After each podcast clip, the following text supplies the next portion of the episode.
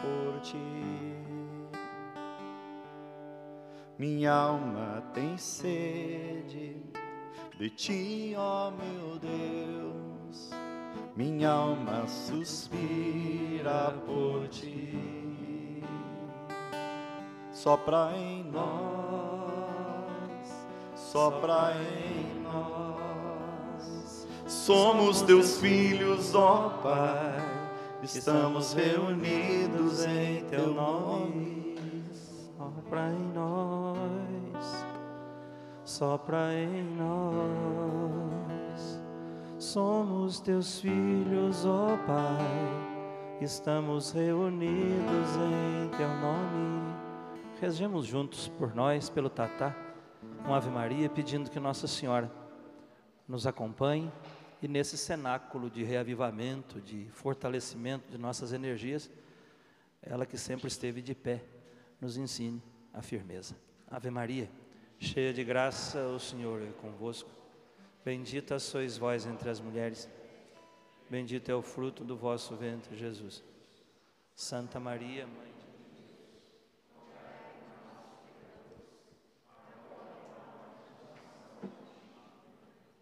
Bom dia.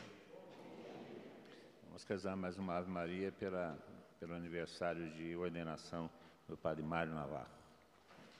Hoje ele faz aniversário de ordenação e o nosso assessor, né?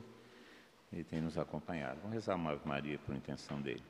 Ave Maria, cheia de graça, o Senhor é convosco. Bendita sois vós entre as mulheres. Bendito é o fruto do vosso ventre, Jesus. Santa Maria, Mãe de Deus, rogai por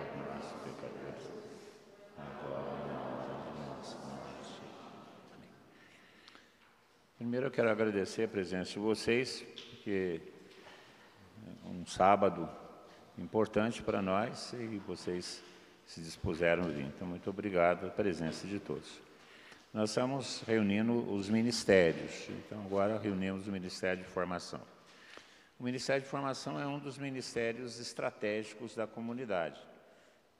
Começamos com o Ministério da Pregação, que é o primeiro ministério estratégico, e o segundo ministério estratégico, o Ministério da Formação, porque é responsável pela formação da mentalidade e da perseverança das pessoas na comunidade.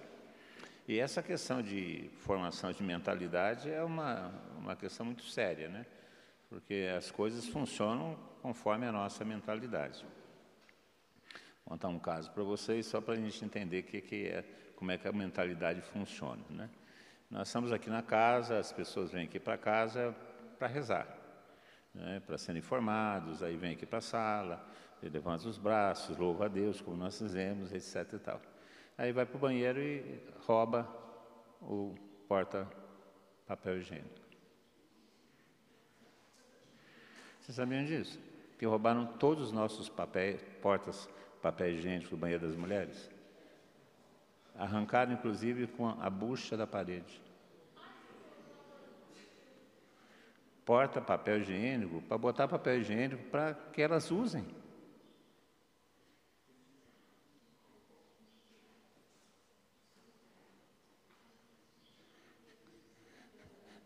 Usando a expressão de um filósofo contemporâneo, é de descolar.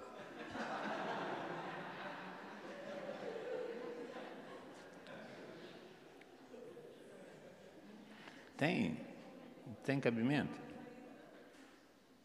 O que, que é isso? Mentalidade. A, a, a, devoção, ela funciona, mas não muda a mentalidade. Rezam, pulam, louvam, partilham, se emocionam, mas a mentalidade continua a mesma. Vou me aproveitar não tenho compromisso com, com o resto. A gente vê isso hoje. Estava conversando com outro coordenador de comunidade, ele convocou uma reunião da equipe de serviço da comunidade, é, são oito ou dez membros, para poder começar a articular o pequeno grupo. Uma das pessoas da equipe de serviço ameaçou denunciar a própria comunidade.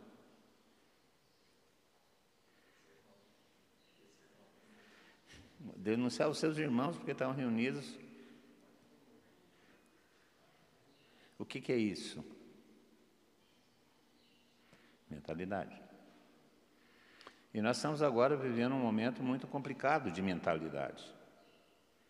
Porque o isolamento social, a pandemia, a, o bombardeio de informações estatísticas, que se tornou quase que uma nova revelação. A submissão da fé às autoridades sanitárias. Isso reforça uma mentalidade não cristã. E o que, é o papel da, dos formadores? Criaram uma mentalidade, fazer os, os nossos membros de comunidade crescerem até a estatura adulta de Jesus Cristo, ou seja, uma mudança radical de mentalidade.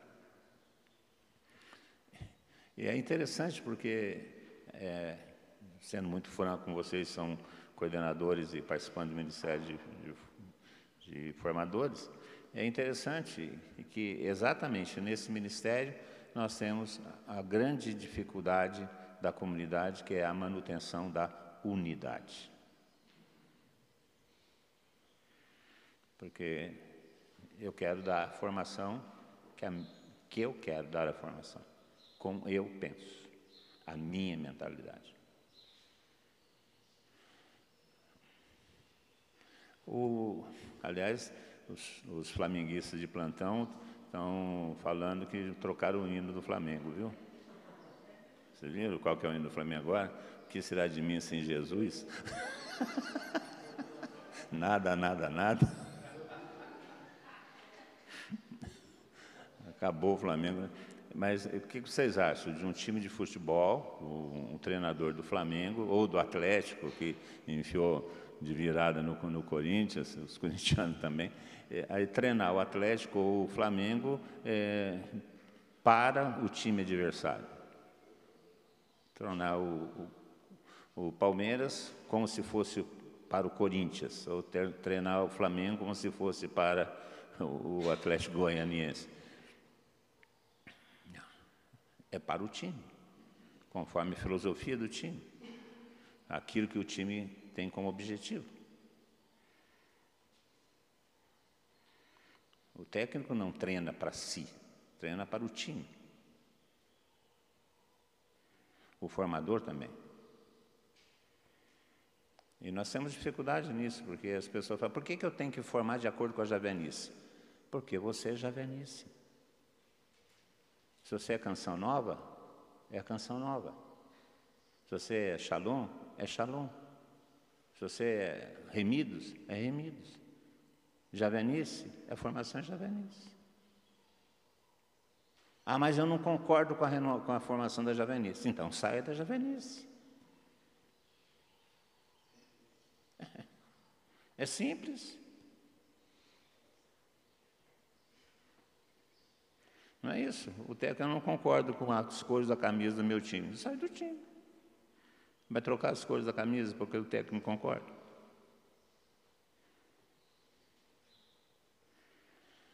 É, é um ministério importante, porque trata da formação da mentalidade da comunidade, mas é um ministério que nós temos dificuldade. Porque a gente acha que a, a, a formação é minha. Não. Eu ministro um conteúdo que não me pertence.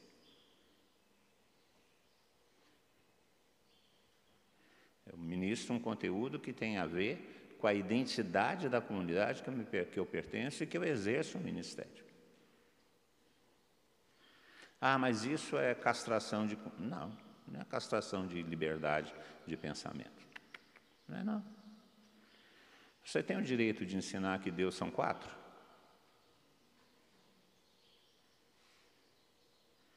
Ou que Deus é um só e não três pessoas?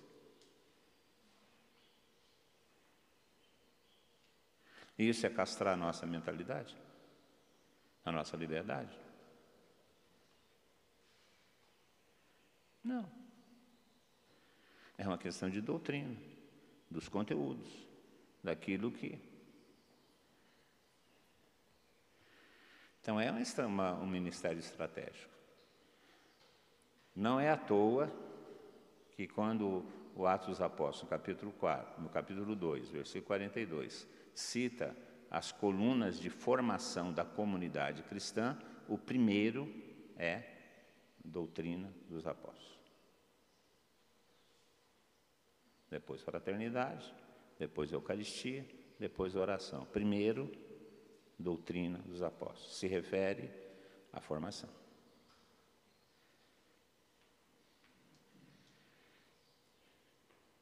Por isso é importante essa reunião. Aí, já que nós estamos num papo franco, vamos fazer encontro de formação. Ah, não vou, não vou, não vou. Aí eu coloquei um, ó, é preciso que você vá. Aí nós subimos de 20 inscrições para 80 inscrições. Esses outros 60, por que, que não se inscreveram logo de imediato? Precisou alguém vir falar, precisa vir.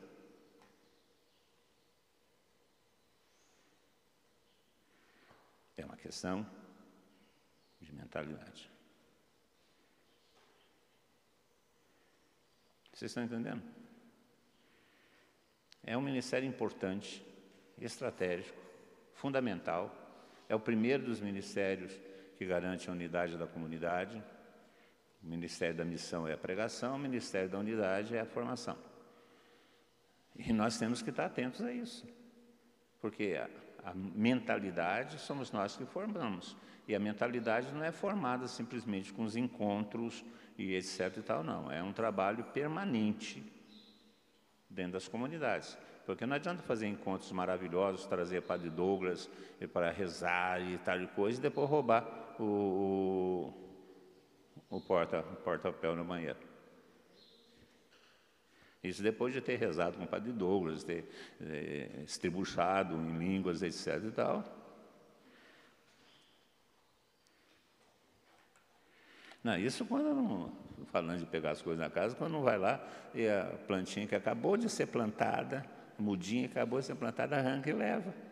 Não pergunta se pode, não vai lá, arranca e leva.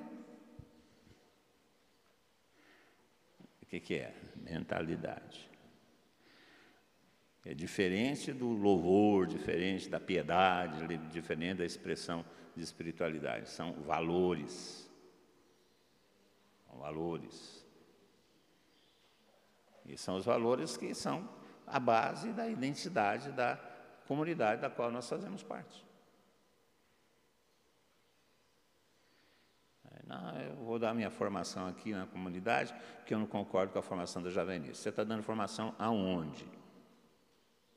Na casa da mãe Joana ou na comunidade Javenice? Ah, é a comunidade Teotocos. A Teotocos é Javenice ou é fora da Javenice?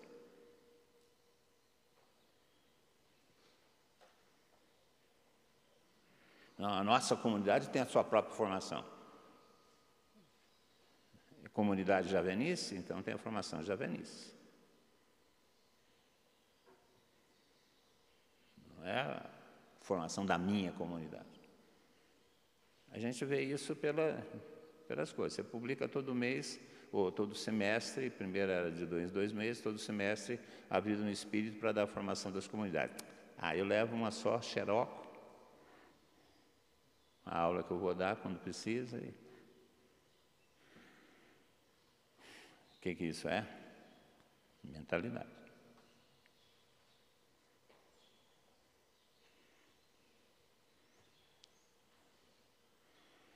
Então, nós temos um, um, desejo enorme de fazer as coisas, mas esquecemos que essas coisas têm seus princípios de unidade, de comunhão.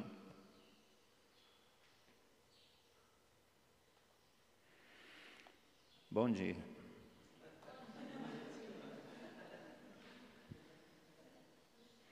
Não é? A gente tem que ter umas conversas sérias de vez em quando, né? É uma questão de mentalidade. É com isso que é o Ministério de Formação trabalha. Qual que é o conteúdo básico da formação da jovenice? O conteúdo básico são três, três temas básicos: batismo no Espírito Santo, vida no espírito e comunidade. Nós vamos bater nesse gato, com esse gato morto, até esse gato miar. Batismo no Espírito Santo, vida no Espírito e comunidade. Então, o conteúdo nosso, de nossa identidade, é o conteúdo carismático, da experiência que a igreja faz, da experiência carismática que se faz na igreja, e não outra coisa. Portanto, o restante é secundário em relação a isso. As questões de, dos carismas é, é, são importantes, mas são secundárias, ou seja, não é o núcleo da nossa formação. Carismas, curas e etc., não é o núcleo da nossa formação. É, fazem parte porque faz parte da experiência carismática, mas mais importante do que os carismas é a experiência do Espírito. Mais importante que a experiência do Espírito é a vida no Espírito. E a vida no Espírito só é possível em comunidade. Então, nós temos que, que, ter essa, essa noção muito clara no, no processo formativo dentro da comunidade. Senão a gente acaba segmentando a comunidade, a, a formação, ou fracionando a, a formação. Né? Tem, tem, gente que adora da formação, você já sabe o que, que vai falar. Vai falar sobre cura, ou vai falar sobre. Você já sabe. É que fraciona, é, pega um assunto e, e só aquilo, e não vê a formação em sua forma abrangente para formar uma mentalidade. Então, nós temos três núcleos, três conteúdos fundamentais: batismo no Espírito Santo, o famoso BES, né? a vida no Espírito, que nós vamos ver tem um, um assunto bastante extenso aí, e a vida de comunidade. O que, que nós vamos conversar hoje? Sobre esses três assuntos. Nós vamos acertar nossos, nossos parâmetros a respeito desses três Três pontos: batismo no Espírito Santo, vida no Espírito e comunidade. Para a gente ter uma formação que seja a formação da javenice. Porque nós estamos vivendo um momento muito difícil. Nós estamos vivendo um momento de retomada das atividades comunitárias. E, esse momento de retomada das atividades comunitárias é, é, vai ser diferenciado, porque nós não vamos poder fazer mais as coisas que nós fazíamos. É, daqui a, até o ano que vem, até o final do ano que vem, até 2021, é, dificilmente nós teremos grandes assembleias. De acordo com, a, com as pesquisas, etc. e tal, o, o Covid ele permanecerá agressivo até 2022. Só vai diminuir a sua é, virulência é, quando 70% da população mundial for afetada, independente da, da gravidade dessa contaminação. Mas somente depois de 70% da população mundial ter sido contaminada de uma forma ou de outra pelo vírus, é que ele entra dentro da vida normal da humanidade.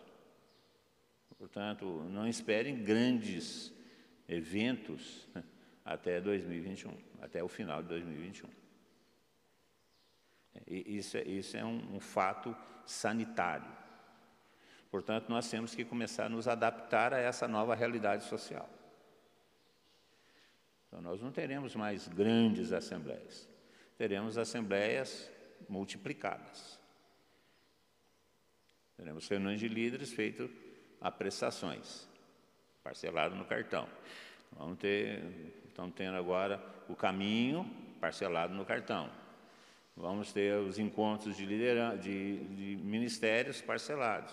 E também nas comunidades. Nós temos que começar a fragmentar as reuniões. As reuniões de liderança, fazer discipulados, os discipulados, os pequenos grupos. Nós temos que começar a multiplicar essa, essa, essa atividade para as nossas comunidades. E nós temos que repensar as nossas comunidades.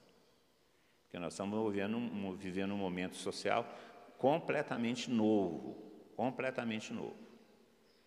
A sociedade não será mais a mesma, não será mais a mesma. E a, a igreja ou as comunidades têm que se adaptar a isso. Então, não contem com aquelas grandes possibilidades que nós tínhamos. Não. Então, nós temos que dar pequenos grupos, pequenas assembleias, discipulados, reuniões menores, parceladas, É, mas nós temos que começar a formar nosso povo mais ainda. Porque nesse período de pandemia, nós tivemos uma dose maciça de informações das diversas, das mais diversas. Algumas positivas, algumas negativas. Não é? é essa, esse bombardeio de estatísticas que nem sempre são verdadeiras, ele tem causado um pavor. Então, nós estamos gerando, nós temos uma população apavorada hoje. Grande parte. Aumentou o número de, é, de depressão, de síndrome de Burnout, de suicídio. É, de, nós estamos vivendo um período é, bastante difícil nesse sentido, do pavor, do medo que foi gerado. E também estamos vivendo um momento de grande acomodação de grande acomodação, porque a, a informação virou delivery, a, a religião virou delivery, você não precisa ir, a religião vai a você. Você liga a televisão, você tem live de qualquer tipo que você possa imaginar.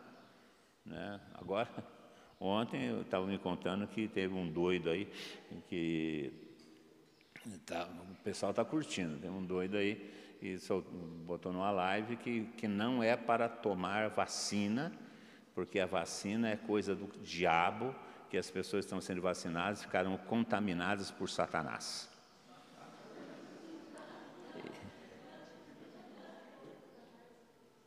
E, tem gente que acredita.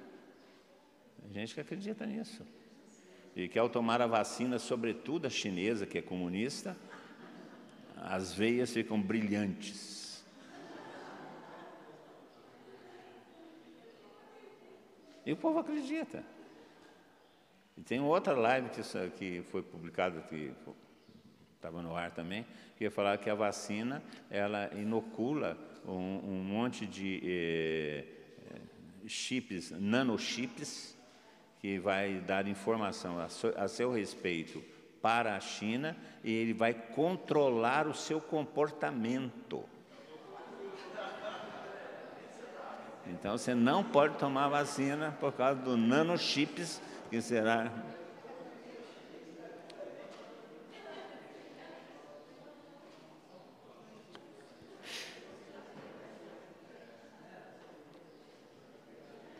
Não, isso tudo, gente, isso tudo está sendo jogado em cima de nossa população, que formam nossa comunidade e gera mentalidade. É, é, é, isso é um fato. Então, nós temos uma situação nova.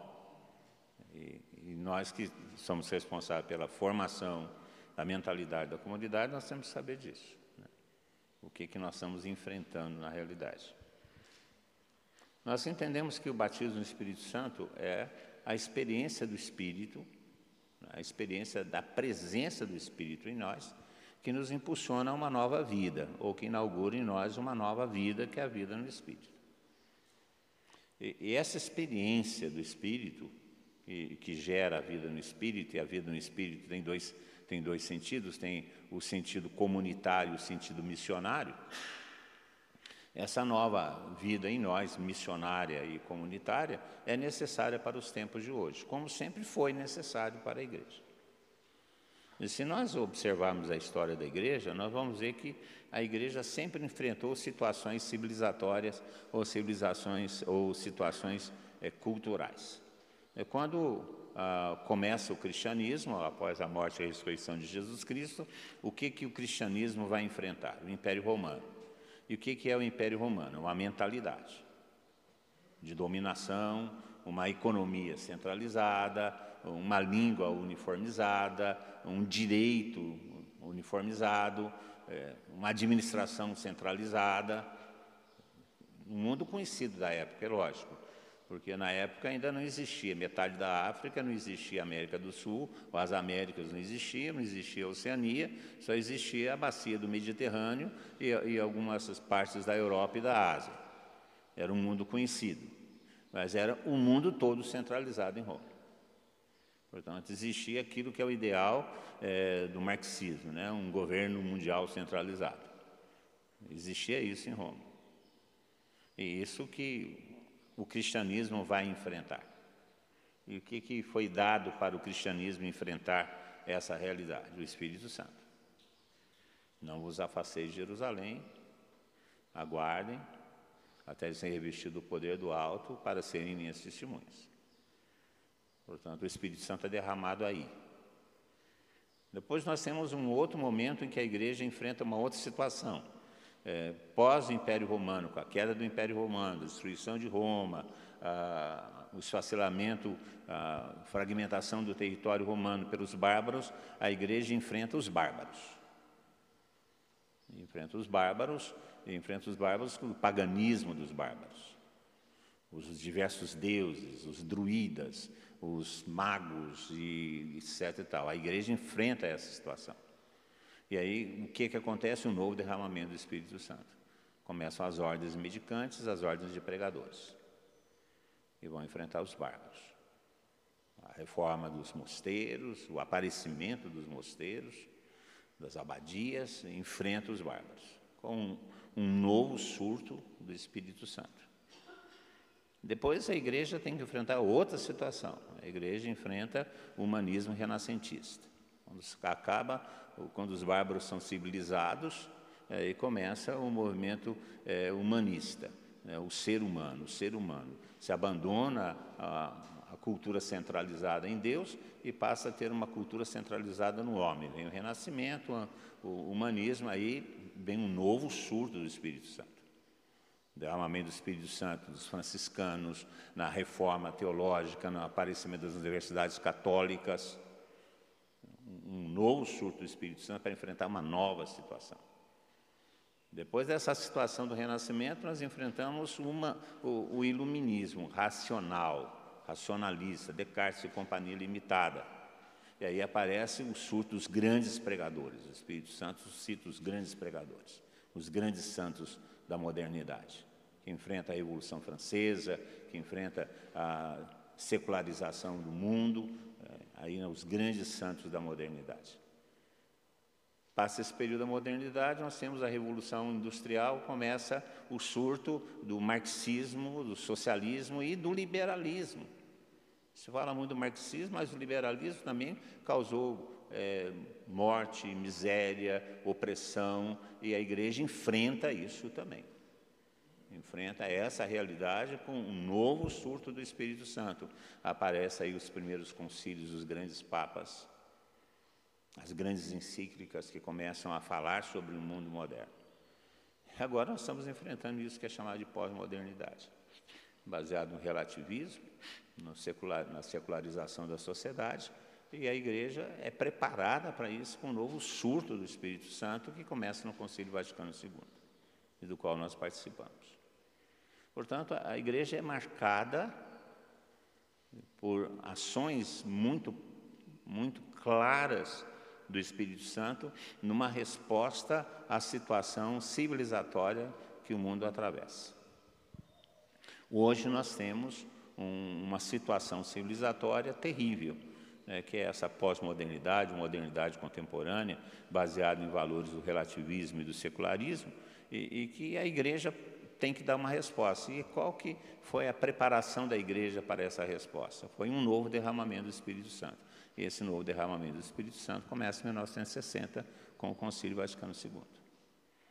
E que gera essa corrente de renovação da igreja, de adornamento na igreja, de eh, tornar a igreja atual e dar uma resposta atual para, para o mundo, começa o movimento da renovação carismática dentro dessa dessa onda de renovação iniciada pelo concílio. E, e qual que é a graça que, que está nessa corrente? Qual que é a graça que essa corrente trouxe para a igreja? O Pentecostes. Como todos os outros movimentos trouxeram para a igreja um novo ardor, uma nova, por causa que uma nova presença do Espírito. Então, uma nova presença, uma nova consciência da presença do Espírito.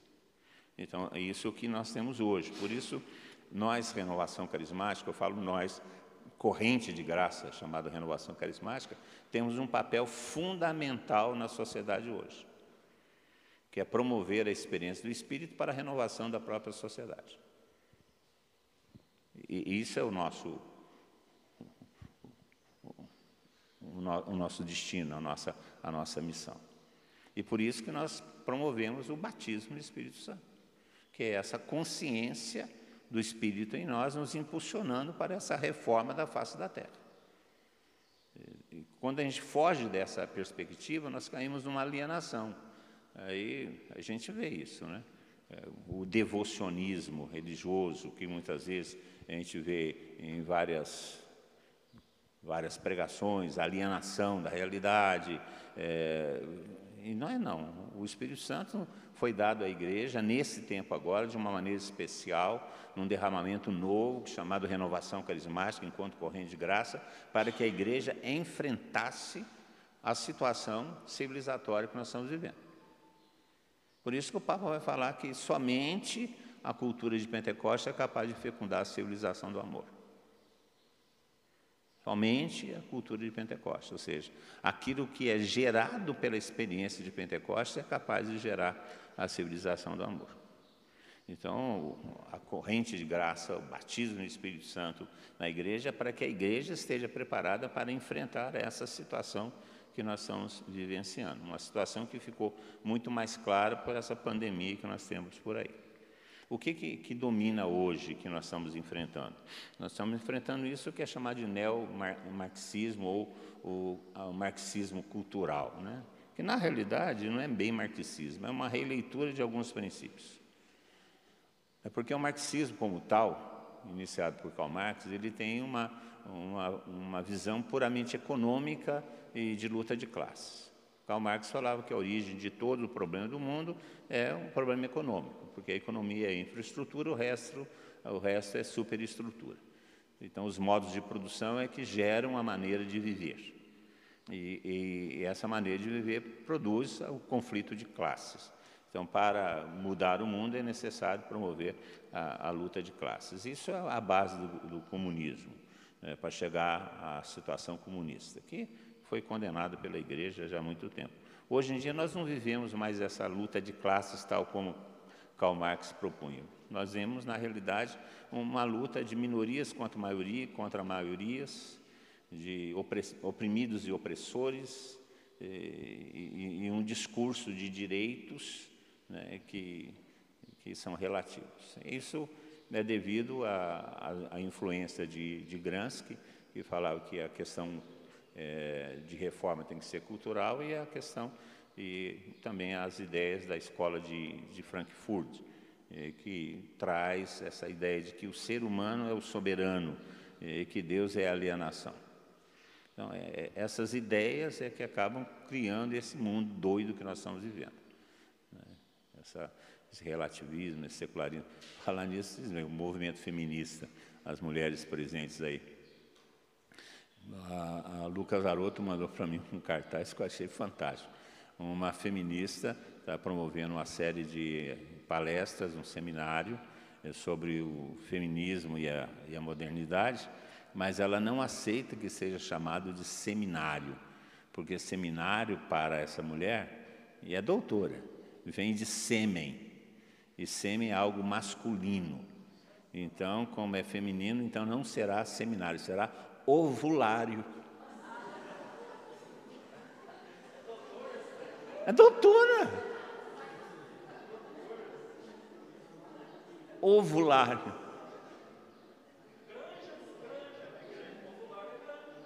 Mas é. Gente. Você não, não conhece nem a semântica da palavra, não conhece nem a, a, a, origem da palavra. Semanário vem de semana e não de. Seminário vem de semana e não de, de, de sêmen. Não tem nada a ver uma coisa com a outra. É, seminário é, é, é um curso dado durante uma semana. Seminário. Não, então é ovulário. As senhoras, as senhoras vão participar de ovulário ou seminário? Então nós vamos ter que agora ter nas nossas comunidades ovulário do Espírito.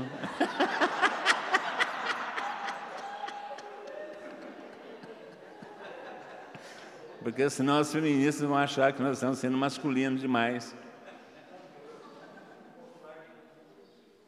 Alvolário de cura.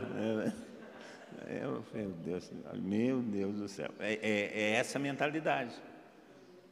É essa mentalidade. Então, há uma revolta contra as coisas que.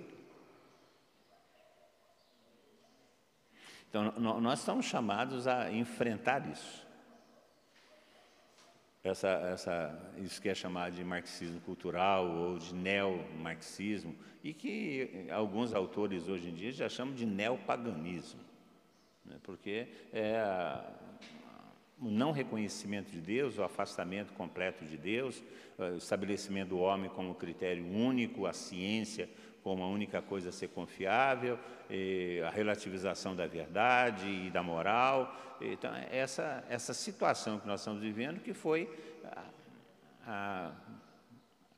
agudizada, né, tornada mais, mais séria e mais presente na sociedade pela, pela pandemia, porque a pandemia gerou o fenômeno da comunicação. E esse fenômeno da comunicação vale para tudo. Né? Não só a comunicação religiosa, mas a comunicação também secular. Vale para tudo. E, e, das e, da, e das formações da informação religiosa, nem todas são pertinentes e nem todas são de fato formativas. São informativas. A gente vê essas que eu já falei do, da vacina ser coisa do Satanás e, e outras coisas semelhantes. Esses dias eh, mandaram uma, uma live para mim, um, um, arquivo, um, um padre né, de batina e tudo mais, falando que não se pode bater palma na missa, não se pode levantar os braços na missa, não se pode manifestar nenhuma alegria na missa, porque não podemos estar diante do, da, da, cruz de Cristo batendo palmas e nos é, alegrando, porque o sacrifício da missa é o sacrifício do Calvário, e o Calvário na missa nós devemos assistir de cabeça baixa diante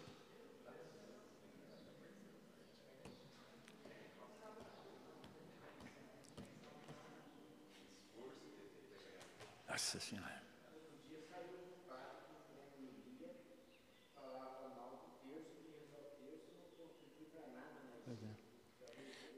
Então isso tudo vai, vai formando o quê? Formando o nosso povo. Quem é que está na frente dessas, dessas lives, dessas comunicações, tal coisa? O nosso povo, que está recebendo tudo. Então a, a pandemia, além dessa cultura toda que está gerando essa civilização ateia, é, anticristã, é, imoral, né, amoral, aliás, porque não tem nem valores morais. Gente, dia dos pais, você ter como pai referencial uma mulher que virou homem. A Tami, gente. É, é, é isso é, é isso é, é, é de descolar, não tem outra coisa para falar. Isso é. Isso é, isso é, isso não tem, gente, não tem. Isso é o fim do mundo. É o fim do mundo, como diz o Paulinho de Andrade, é o pé do galo. Não, não, gente, não tem. E, e, as manifestações de apoio, e, não, pai não é aquele que gera, pai é aquele que cuida. As crianças nascem onde? Em pé de, em pé de couve? É, umas coisas, ah, vamos, é, elogiamos a coragem da Tami de assumir. Gente, que coragem! É uma inversão de valores, e isso é o que está aí. E, e isso está dentro de nossas comunidades. E, e muita gente pensa que é isso mesmo. Porque esse, esse, essa pandemia gerou esse fenômeno de oferecer na casa a informação e a formação. Aquilo que você ia buscar, agora é te oferecido. Em todos os sentidos. E nós estamos enfrentando exatamente essa mentalidade, essa visão do mundo, aquilo que é chamado de cosmovisão, essa cosmovisão marcada é, pelos, pelas ideias marxistas ou pseudo-marxistas, que é o, o marxismo cultural. O feminismo, a cultura homossexual. A... Gente, eu, nos Estados Unidos, uma igreja satânica estava sorteando um aborto para quem quisesse fazer o aborto durante um culto satânico para oferecer o, o feto a Satanás. Isso na internet.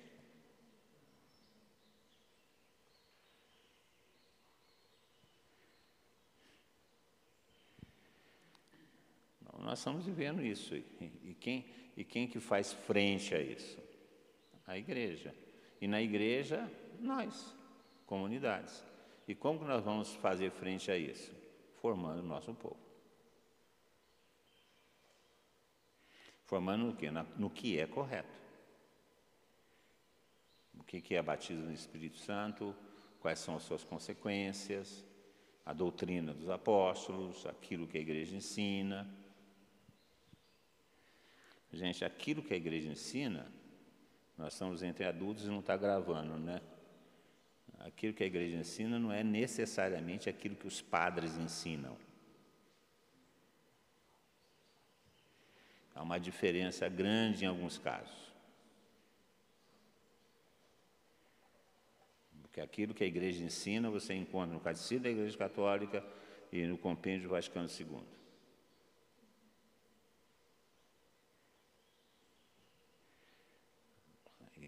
Isso nós, é o nosso papel, a partir da experiência que nós temos.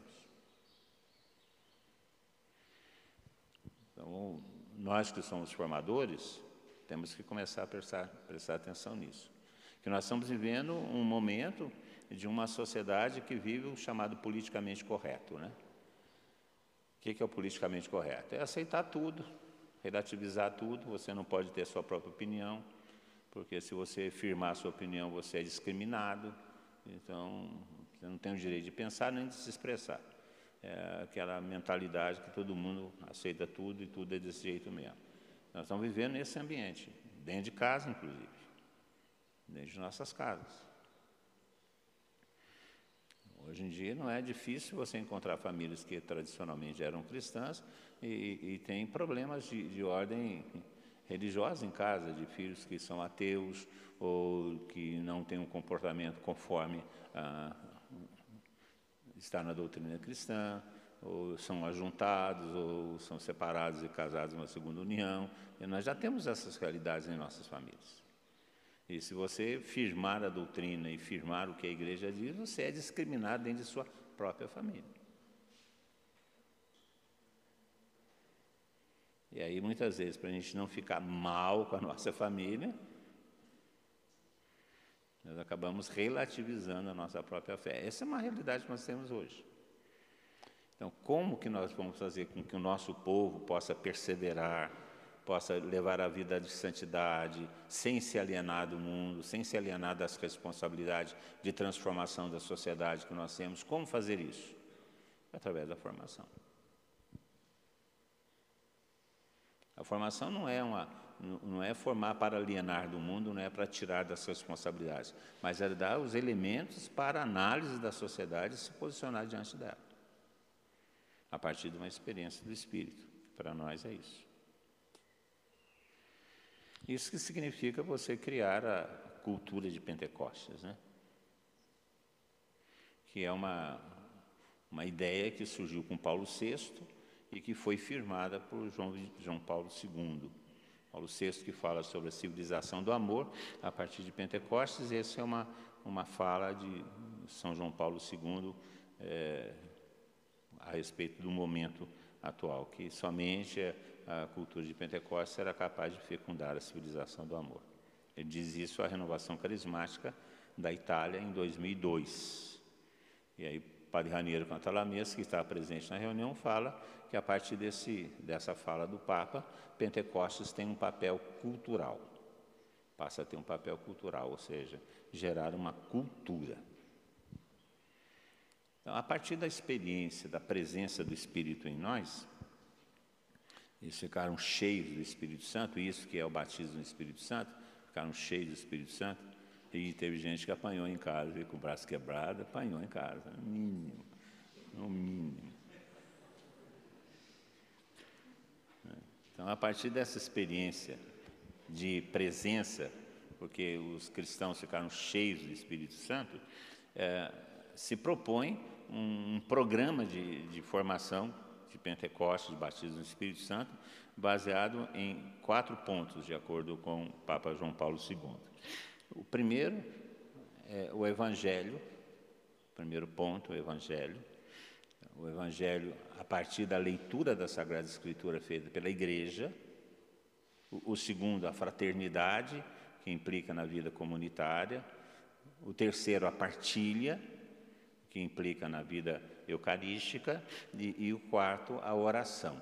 João Paulo II falava sobre isso. Então, essa, essa cultura é, de Pentecostes, gerada em Pentecostes, tem essas quatro bases? O Evangelho, a fraternidade, a partilha e a oração. Então, nós que somos formadores, são quatro pontos importantes do batismo no Espírito Santo. A partir da experiência da presença de Deus em nós, é uma experiência de presença, esse é o batismo no Espírito Santo, e o papel nosso é promover essa experiência, a partir disso, promover uma, um modo de viver, que é a vida no Espírito, que é a vida cristã, baseada nesses quatro pontos: no Evangelho, na fraternidade, na partilha e na oração. E, emendando isso que o Papa, que o Papa falou, Papa Francisco fala que essa maneira de pensar a vida, a partir do Evangelho, da fraternidade, da partilha, da oração, a partir dessa maneira de pensar a vida, nós temos que programar ou realizar cinco programas que são básicos para o estabelecimento da cultura de Pentecostes. Quer dizer, a igreja a comunidade cristã têm que estar discutindo, promovendo, é, conscientizando a respeito de, primeiro programa, a respeito da defesa e formação e promoção da vida. A cultura de Pentecoste passa pela questão do aborto, pela questão ecológica, pela questão das manipulações genéticas, pela eutanásia, pelo controle de natalidade, esterilização humana, pela qualidade de vida. Então, isso tudo são temas de cultura de Pentecostes, a partir de batismo no Espírito Santo. Então a gente acha que o batismo do Espírito Santo é só a questão carismática. Não, é uma questão de vida, de gerar uma nova maneira de pensar. Essa defesa e promoção da vida traz todo esse, eh, esse, esse conteúdo que nós temos que, que tratar. Sobretudo essas questões mais agudas, o aborto, a eutanásia, né? as células tronco, que, que, é uma, que é uma questão complicada, né? Como é que fica? A célula tronco já é, já é vida, está né? Tá congelada, aí retorna, e aqueles que não são usados são descartados, são mandados, são jogados fora. Coloca na privada da descarga. Como é que faz isso? Mas isso é necessário para poder. É... Ah, não existe vida, ou existe vida. Um segundo programa que essa visão baseada nos quatro pontos eh, deve ser desenvolvido é a respeito da família como uma escola de humanidade, na fala do Papa Francisco. A família como tal, a família como projeto de Deus, né? pai, mãe, filhos e, e a parentela ao redor, né?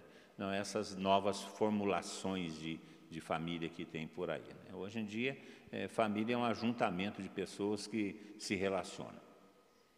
Não necessariamente do mesmo sexo, não de sexos diferentes, pode ser do mesmo sexo, não necessariamente através de um sacramento, mas através de um contrato ou através de um convívio. Então, você aceita hoje em dia que uma pessoa que vive com a outra é, forma, seja homem, seja mulher, mulher, mulher, homem, homem com homem, é, independente disso, o convívio já gera o que é chamado de relação estável, já é considerado uma, uma família. Então, para nós, família é um homem, uma mulher e seus filhos, e gerada essa família pelo sacramento. Essa é a nossa a família. Agora, vai falar isso no mundo de hoje?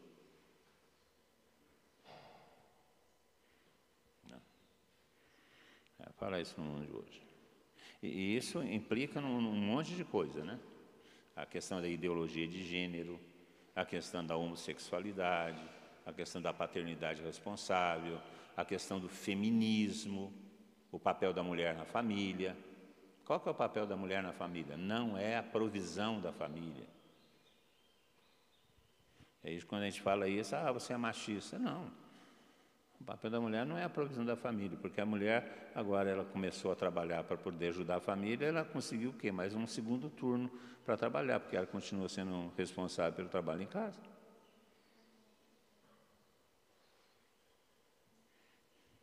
Ela, a libertação feminina causou mais um, uma sobrecarga de trabalho. Aí tem toda essa questão, tudo está ligado aí nessa questão da família cristã. Né? E, e, hoje em dia, a, a, questão da paternidade, da figura do pai na família é um, uma questão muito séria e, e, nós temos que tratar desses assuntos. Isso tudo está dentro do, de projetos de formação, nós temos que tratar a partir da experiência do Espírito. Um terceiro programa é a questão da liberdade de educação e a liberdade religiosa. Porque o que nós temos hoje em dia é uma usurpação do direito de educar por parte do Estado. Quem que educa nossas crianças, nossos jovens, é o Estado. E, e, educa, e educa a partir do quê? A partir dos programas e critérios que o Estado tem. O Estado usurpou o direito da família de educar.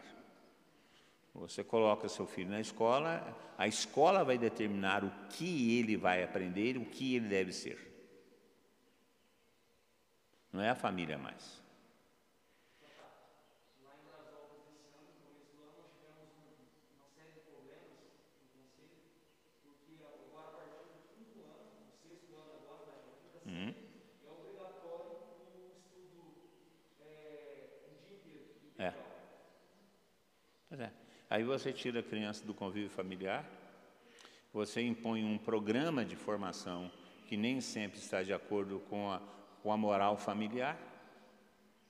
Porque, gente, nós, quem são os heróis de nossos filhos?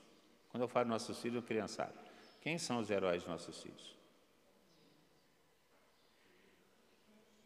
É só monstrinho, é só né? monstro, mágico, mago, é, dragão. É. E, e, quais valores morais essa, essa, essas coisas têm trazido para as nossas crianças? Nada. Só violência, só raio para lá, raio para cá, e pega fogo, e mexe a água, estoura não sei quem, só isso. Isso quando não tem né, as relações homossexuais. Tem lá o, aquele, aquele desenho animado que o príncipe casa, o príncipe casa com o caçador da floresta e vivem felizes para sempre.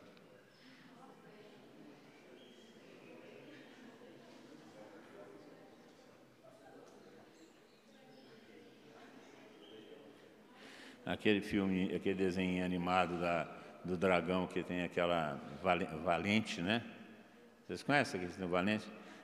Toda vez que eu vejo aquele filme, eu penso na Rússia. Toda vez que eu penso, eu penso nela. É ela que estava fazendo um filme lá. Né? Não é? Aí, vocês já viram o filme, o final daquele filme? Liberdade, somos todos livres.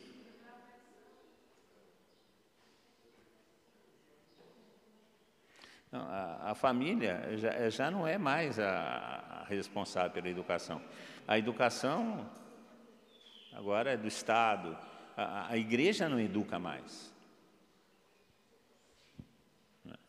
A minha neta chegou lá em casa esses dias com, com as ideias religiosas terríveis, e que foi colocado dentro da escola. Eu falei assim, que isso? E escola de freira. Eu falei assim, que isso, meu Deus do céu? É o fim do mundo.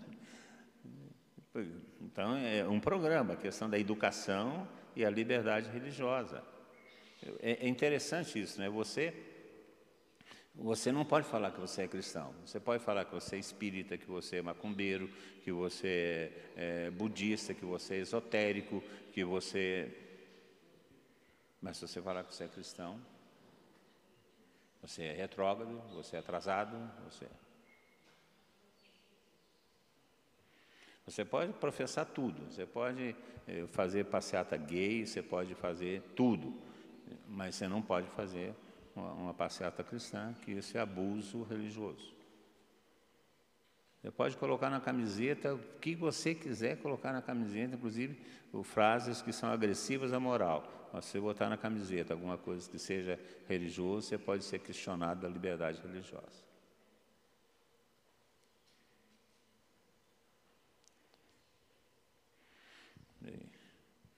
Está tá entrando de novo no Estado a questão da ideologia de gênero. Vai ser de novo apresentado no programa de ensino fundamental. Em algumas escolas, né, quando voltarem à aula, já existe o terceiro banheiro. Então, é, são programas, projetos que nós temos que faz parte da promoção da cultura de Pentecostes. Um quarto programa se diz respeito ao dinheiro, ao poder e ao serviço público, ou seja, política. Então, também a cultura de Pentecostes ela tem que atingir esse, esse campo, né? a questão do modelo econômico. Né? A, a igreja não defende, e aqui é uma coisa importante, nós estamos vivendo hoje em dia um momento de é, radicalização política. Nós estamos rachados. E, a, e, a, esse racha político se dá pela ideologia e não pela política, mas pela ideologia. E, esse é um, isso é um problema sério para nós, igreja. Como comunidade de igreja, nós temos um, um, uma, um instrumento que nos ajuda a participar da, da, vida pública e a participar da vida política. E esse instrumento chama-se doutrina social da igreja. Aí o compêndio, doutrina, o compêndio da doutrina social da igreja e a doutrina social da igreja expressa em diversos documentos. Então, nós não somos ideológicos. Nós não somos PT, ou PSDB, ou é, PMDB, ou, ou Raio Sparta. Nós não somos. Nós não temos partido como igreja. Nós temos princípios de ordem social que estão dentro do, do, da doutrina social da igreja. Como a vida política do Brasil é uma vida que depende dos partidos políticos, nós temos que nos associar a esses partidos, mas nós temos que ter a liberdade de consciência de agir conforme a doutrina social da igreja e não conforme o ideário proposto pelo partido político. E, e nós estamos aí às vésperas de uma campanha eleitoral para, para vereador e para prefeito.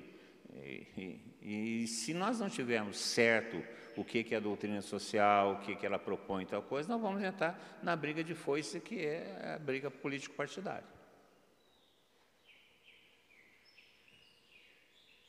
Porque a doutrina social da igreja ela não fala nem de marxismo, nem de socialismo, nem de liberalismo, nem de capitalismo. Ela fala é, do valor da propriedade como uma responsabilidade social, mais que o direito da propriedade privada, o trabalho que tem que ser remunerado de maneira justa, mas isso não quer dizer que o patrão tenha direito de ter ah, o seu lucro a partir da aplicação do capital. Então, tem um punhado de coisas que estão ali presentes na doutrina social da igreja.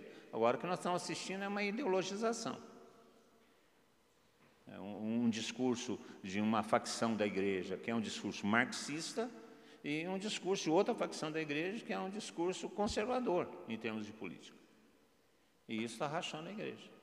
E rachando a igreja e causando encrencas dentro de nossas próprias comunidades.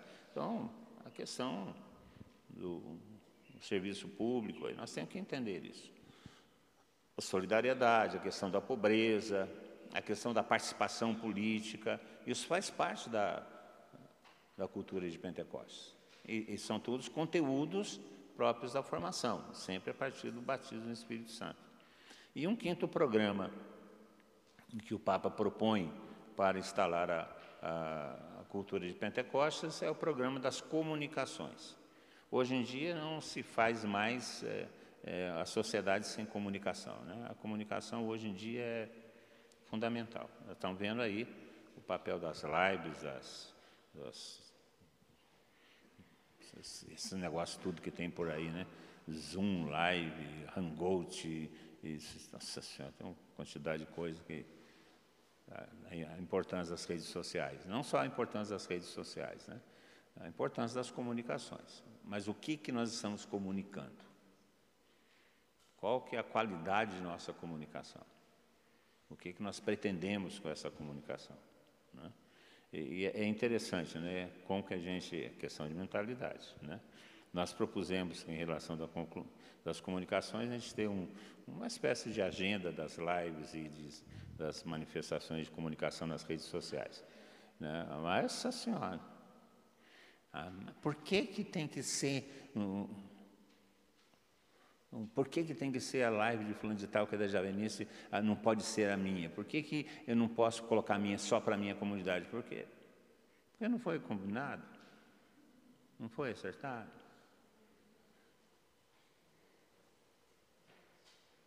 Né? É de, de instalar o talo do quiabo, né? né?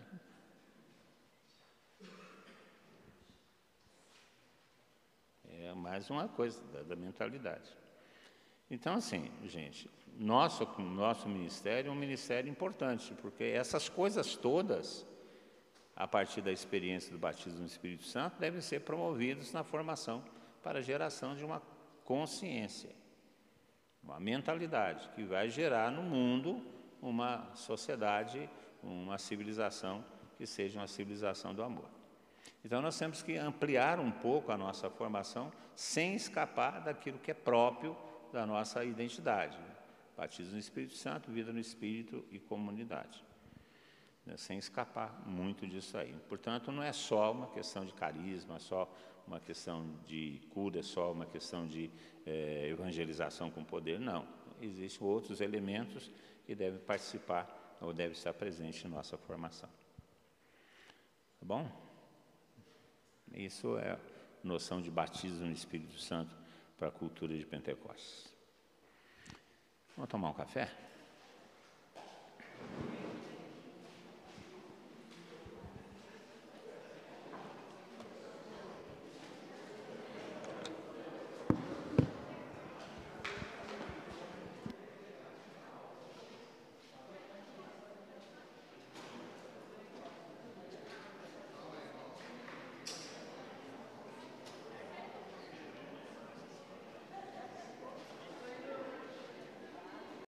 Por isso, é, aqueles assuntos todos, aqueles cinco programas, cabem dentro da formação voltada a partir da experiência do batismo no Espírito Santo.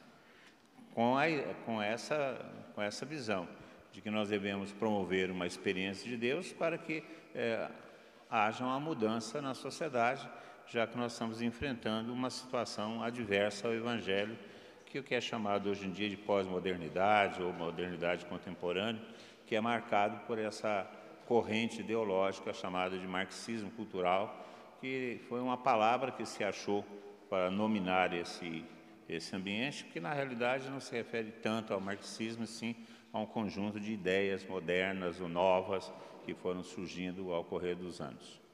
Que, aliás, não é uma coisa que foi plantada agora, né? Essa, essa mentalidade secularista, relativista, que domina a sociedade é uma coisa que vem já de longa data. É, vem sendo plantada de longa data. Né? E nós não prestamos muito bem, muita atenção nisso.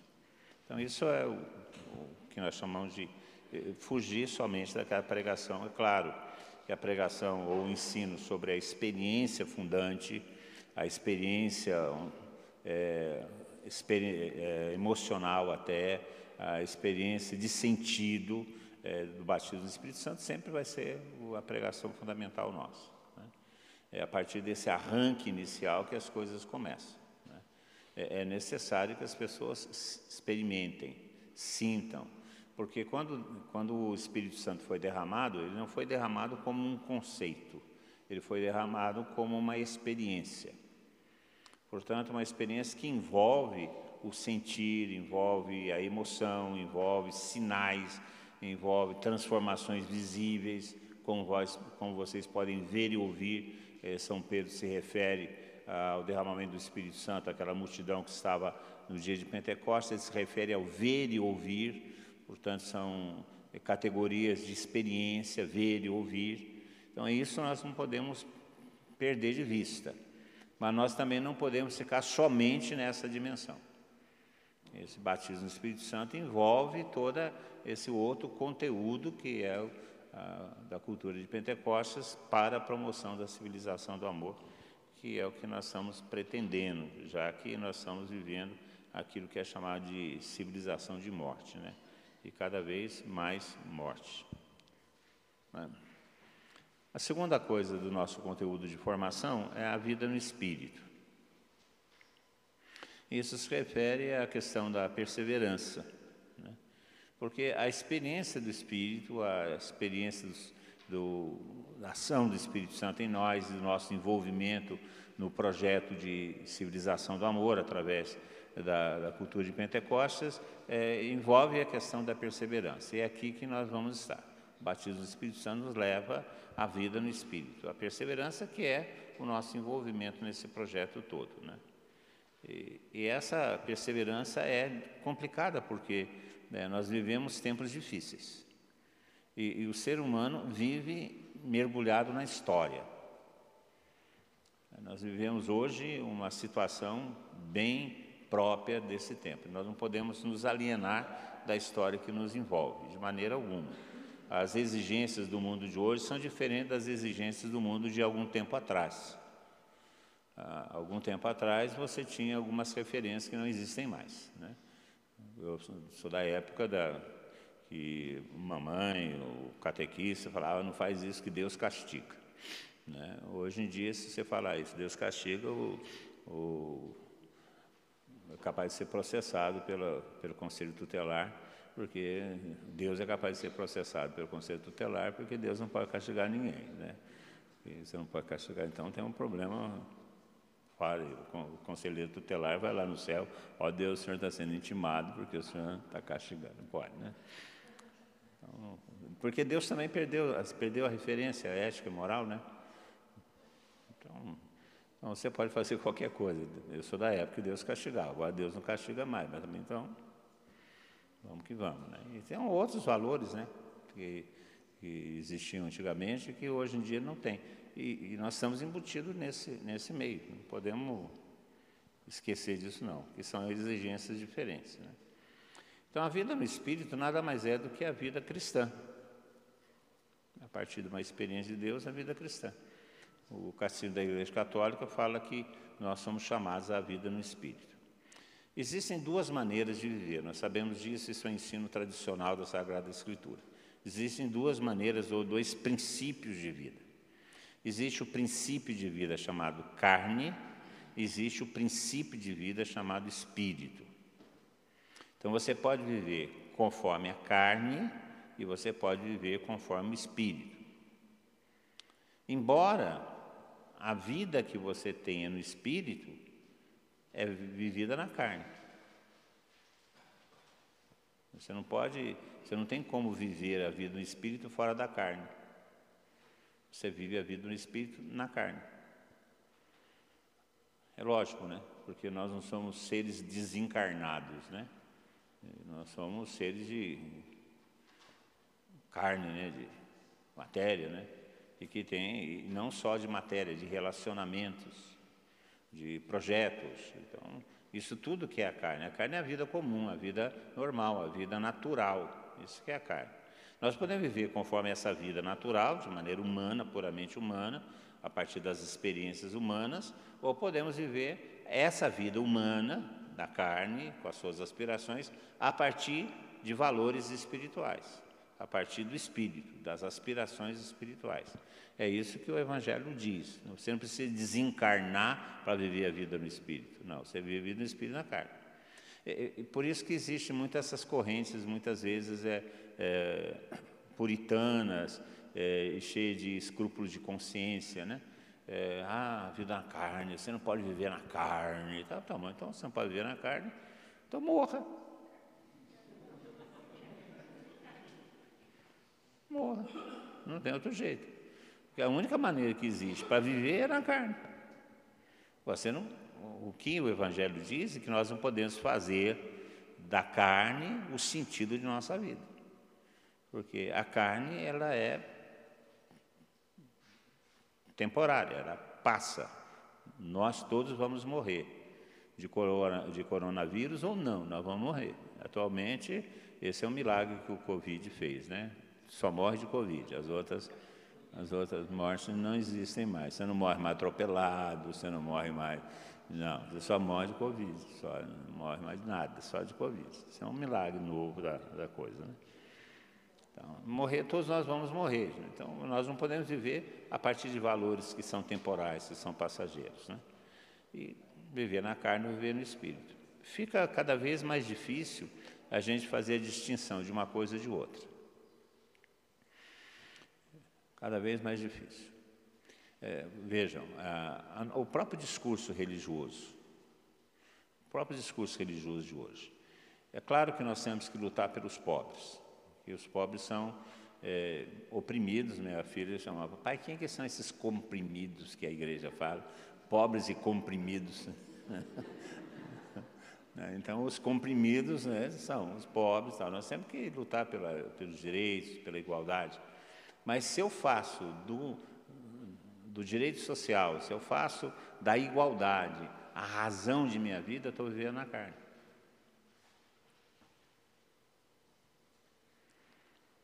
Estou vivendo na carne, estou vivendo valores de carne, embora sejam valores de justiça. O que, que importa mais? Salvar a alma ou salvar o corpo? O que, que Jesus Cristo fala?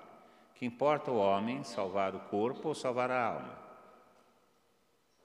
Então, se você se empenha num trabalho pela justiça social e faz da justiça social o objeto de sua ação e não a salvação eterna daquele por quem você trabalha, você está vivendo na carne, embora o valor seja justo.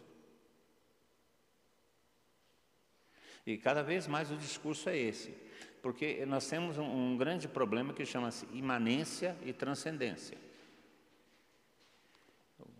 A, para nós é a transcendência, ou seja, aquilo que se refere ao depois, essa dimensão escatológica do ser humano.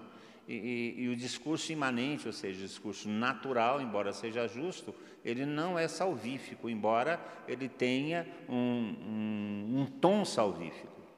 Né, se fala de salvação, se fala de libertação, mas eh, na realidade, o que, que adianta você retirar um sujeito da favela pela promoção humana, tirar ele da favela, tirar ele da, da opressão, da compressão, tirar ele da opressão, tirar ele da ignorância, dar a ele um, uma nova vida, uma vida digna, uma vida com salário, com saúde, e, da, e esse sujeito vai para o inferno. O que, que você fez na vida dele?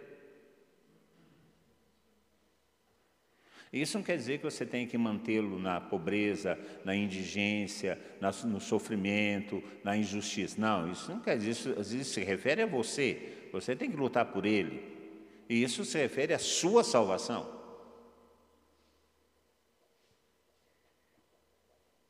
Mas simplesmente por esses valores, está vivendo a carne. E, e, hoje em dia o discurso é complicado porque se mistura o transcendente com o imanente.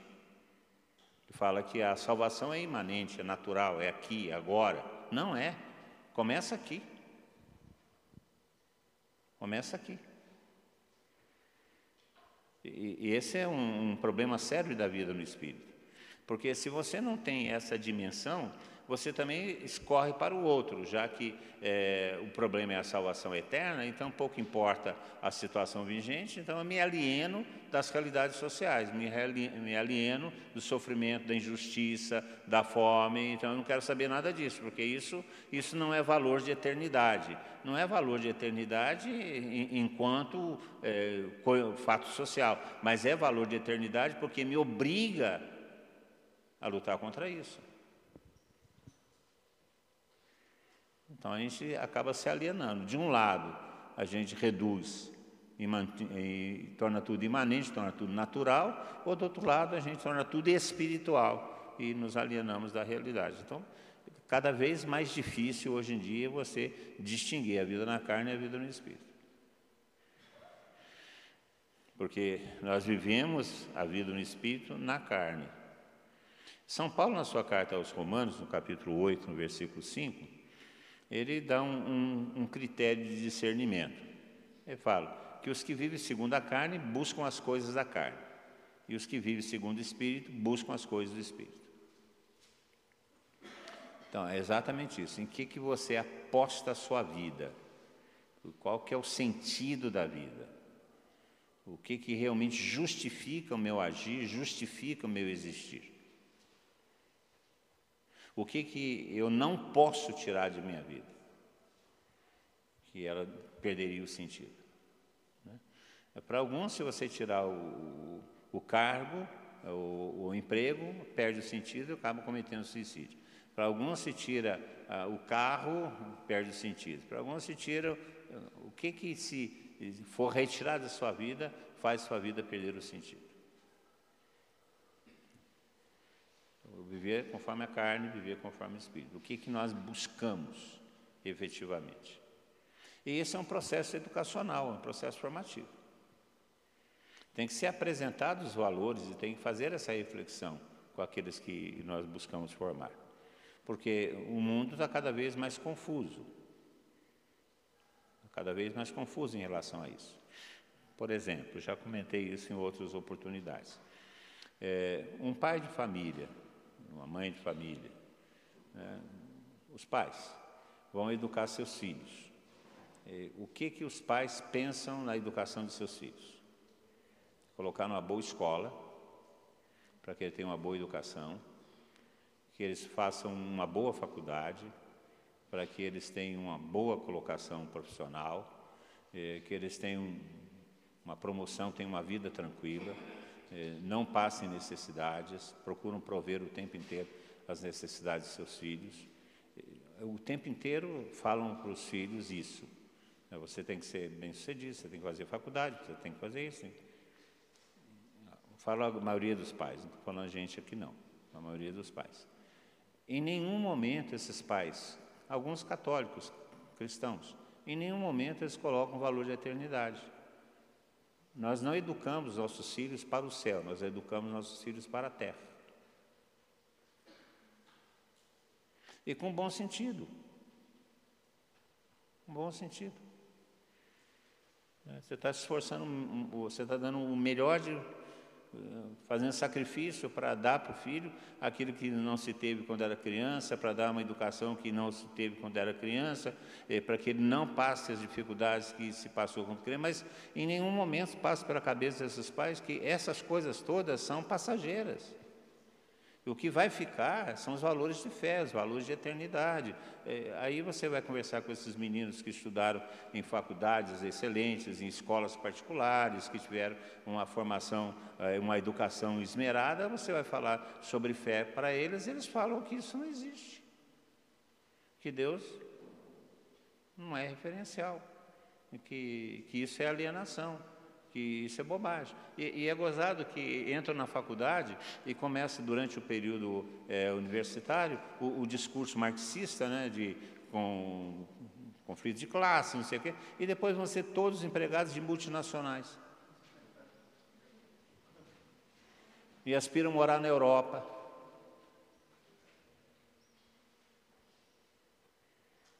E alguns vão, né? Tem esses críticos da, da sociedade que se dizem marxistas, é, nenhum deles mora em Cuba, Venezuela, Bolívia, é, não, mora em Paris, Portugal, Flórida. Porque o discurso é muito fácil.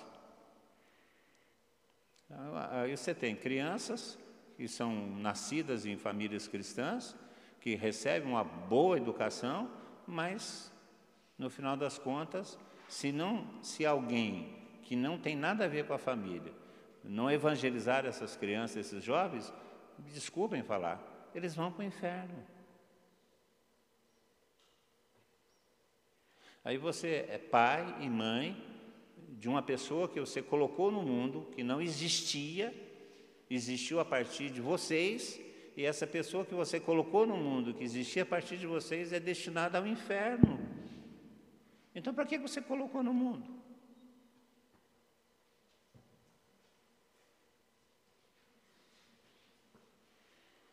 É, é complicado, porque os valores se misturaram.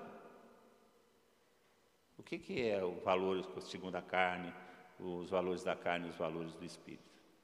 Qual é, qual é o sentido da vida? o que, que realmente importa, o que, que eu busco.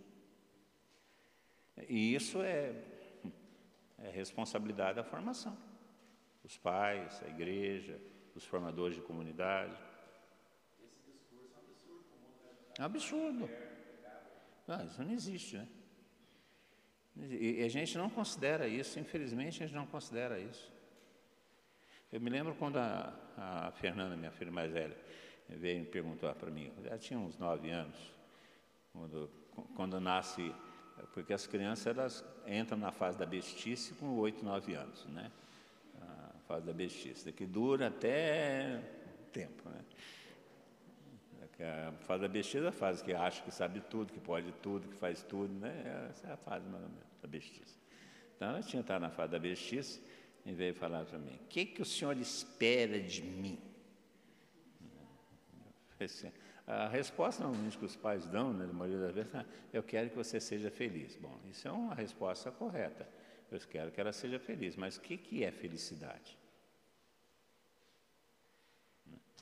Aí eu falei assim, ah, eu posso, posso responder amanhã? Não vou te responder agora não.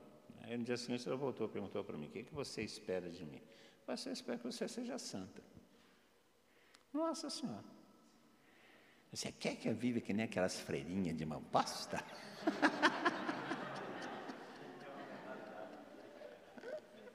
Quer dizer, que mentalidade que ela tem a respeito de santidade? Ela era muito menina ainda, não sabia disso. Né? Então, aí tem todo um processo de educação da criança, com os valores, etc. E, tal.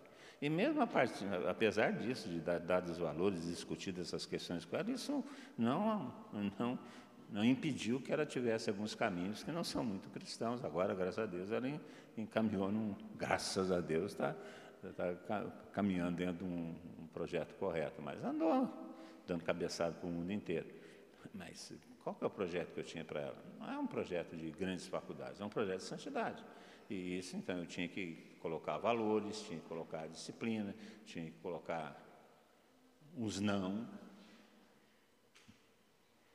não é uma questão, ah, você quer que eu faça uma, uma USP? Não, eu não quero que você faça uma USP. Você pode fazer até a faculdade de Itajubá, que não tem problema nenhum. Ele acabou fazendo turismo, para fazer turismo nos dois sentidos.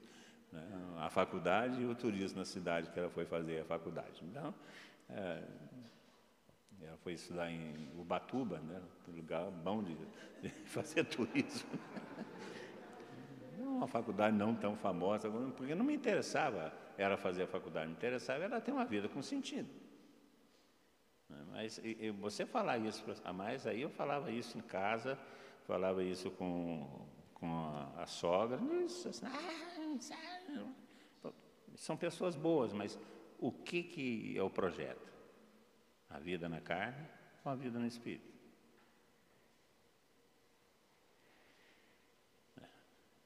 E é cada vez mais difícil distinguir isso. O que, que, o que, que a cultura moderna fala? Que você tem que viver na carne. Isso não significa que você tem que viver na gandaia.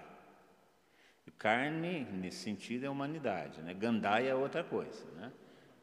Não, não é carne no sentido da gandaia, né? da pouca vergonha, não é isso. Né? Mas o mundo cada vez mais é carne. Dá uma olhada na, nas propagandas que nós vemos na televisão ou nas redes sociais. O que, que é o sucesso? Aliás, tem uma propaganda, estava tá, vendo os gols do, do Bayern contra o Barcelona, 8 a 2, pelo amor de Deus. Sobrou gol, 8 a 2, e não foi 12 ou 14, porque os caras erraram o gol. Nossa senhora, o Messi saiu, coitado. Aí eu estava lá vendo os gols, Aí parece antes do, do vídeo dos gols, parece você fala, não, eu, eu, olha só quanto que eu ganho é, no curso que eu estou dando, tá, coisa é lógico que ele ganha no curso que ele está dando, porque está vendendo, o pessoal compra, e, e por isso que ele está tá rico, né? porque ele vende o curso, agora se o curso vai dar certo ou não é outra conversa, agora ele deu certo para ele, porque ele vende e ganha. Assim, aqui, eu tenho na minha conta 300 e poucos mil reais disponível, e mostra o extrato bancário dele. Então, é, eu estou com sucesso. Né? É, isso é o tempo inteiro. Isso é o tempo inteiro. O sucesso, a posse, o coisa. É, você não vê propaganda de é, ser mais santo, ser mais. Não, você não vê isso. Não vê isso. Você vê de dinheiro, de sucesso, de promoção, de carreira, de. E, e todos os serviços que são oferecidos pela imprensa são serviços voltados para isso. Você tem que ser é, cliente desse banco, porque esse banco te faz ser um cliente plus, né? mais, porque você é cliente, você recebe um cartão de crédito platino, que vai cobrar o mesmo juros, você vai arrancar seu dinheiro do mesmo jeito, etc. Mas você tem um cartão, não é um cartão comum, é um cartão platino. Então você é, é, é o tempo inteiro tempo inteiro. Aí você tem que ter o celular melhor, não é aquele que fala, é aquele que, é, que tem tantas funções que você nem usa essas funções. Mas tem que ter. Então, o consumo, a, a projeção pessoal, isso é vendido diariamente para a gente. Então, o ser humano hoje é cada vez mais voltado para a carne e cada vez menos voltado para o espírito. Não, quase nada. Agora, vocês veem, como é que, é, aí vem a questão religiosa, que também acaba sendo coisa da carne. Hoje, hoje é fácil, você então, não, não aceita a religião formal. Aceita que você crê em Deus, o mundo aceita que você crê em Deus, mas um Deus que é feito ao meu perfil, do meu tamanho. Então, aquilo que o meu Deus me justifica em tudo. Inclusive alguns cristãos católicos, né, falam, não, Deus me ama como sou. Não. Deus te ama o que, como você é, mas não ama o que você é, muitas vezes, ou como você se comporta. Né? Não é isso. Ah, Deus me ama como sou. Espera aí, mas não aquilo que você faz.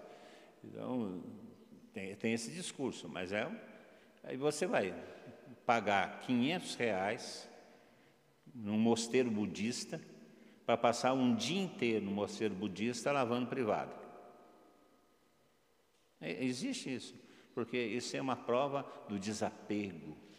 Você tem 500 reais para gastar um dia inteiro no mosteiro budista lavando privado?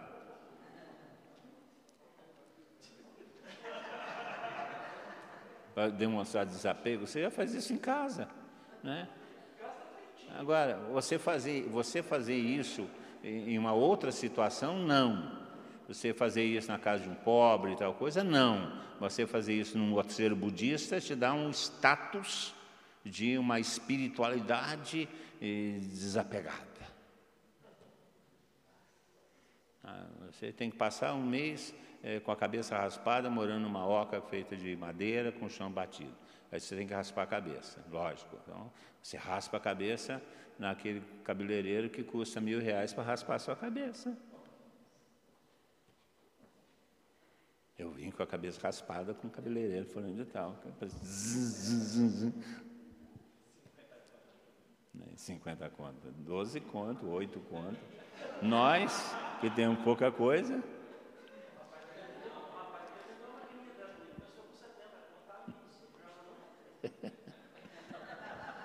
Então veja que, que as coisas são cada vez mais confusas para o nosso povo o que é carne, o que é espírito. Porque a carne não é sempre ruim. Existem coisas boas, porque a carne aspira coisas boas para ela. Quem é que não quer ter um, um, carro do ano? Quem é que não quer ter uma casa na praia e poder passar lá uns dias folgados sem precisar trabalhar? Ah, isso tudo está errado? Não, não é, não está errado. Faz parte de nossas aspirações. Se, é, se é possível, que isso é possível. Agora, se você se mata para fazer isso, se você sacrifica moral, sacrifica relacionamento, sacrifica para ter isso, então a sua vida é isso, e se isso não acontecer, você se sente frustrado? Eu sou tremendamente frustrado porque eu não tenho um Jeep Hammer, né? então eu sou muito frustrado. Eu tenho um Jeep de, de 12 anos que já rodou 300 mil quilômetros, então eu sou frustrado porque eu não tenho um Jeep Hammer de, de zero quilômetro, que custa 800 mil dólares. Eu não tenho. Eu quê?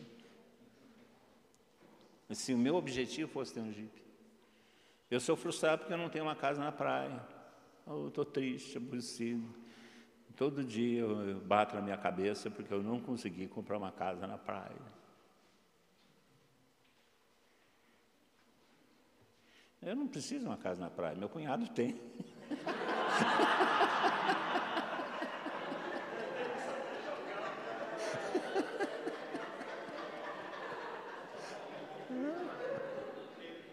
É. Então eu vou para a praia na casa do meu cunhado. Tem algum problema? Não. Não vou, tem. Aliás, eu vou. Daqui duas semanas eu vou passar uns dias na praia com a, minha, com a, minha, com a Tânia, com a, com a, com a Paula, passar uns dias na praia com elas. Na casa do meu cunhado. Eu não tenho, mas ele tem. Qual que é o problema? Eu não gastei meu tempo, gastei, eh, não dediquei minha vida a essas coisas. Mas isso é proposto como um ideal de vida. Aí esses dias o, o Neymar comprou um apartamento em, em Camboriú, num prédio novo em Camboriú. O apartamento dele tem três andares, um triplex, com garagem, etc. E tal. A garagem dá para morar nós tudo.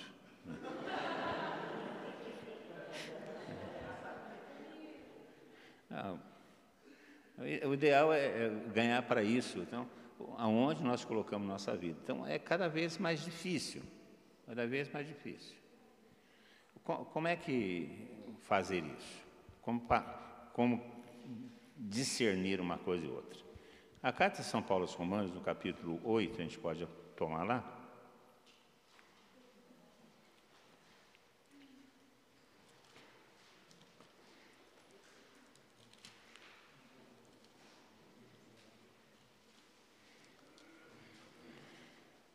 capítulo 8, versículo 12.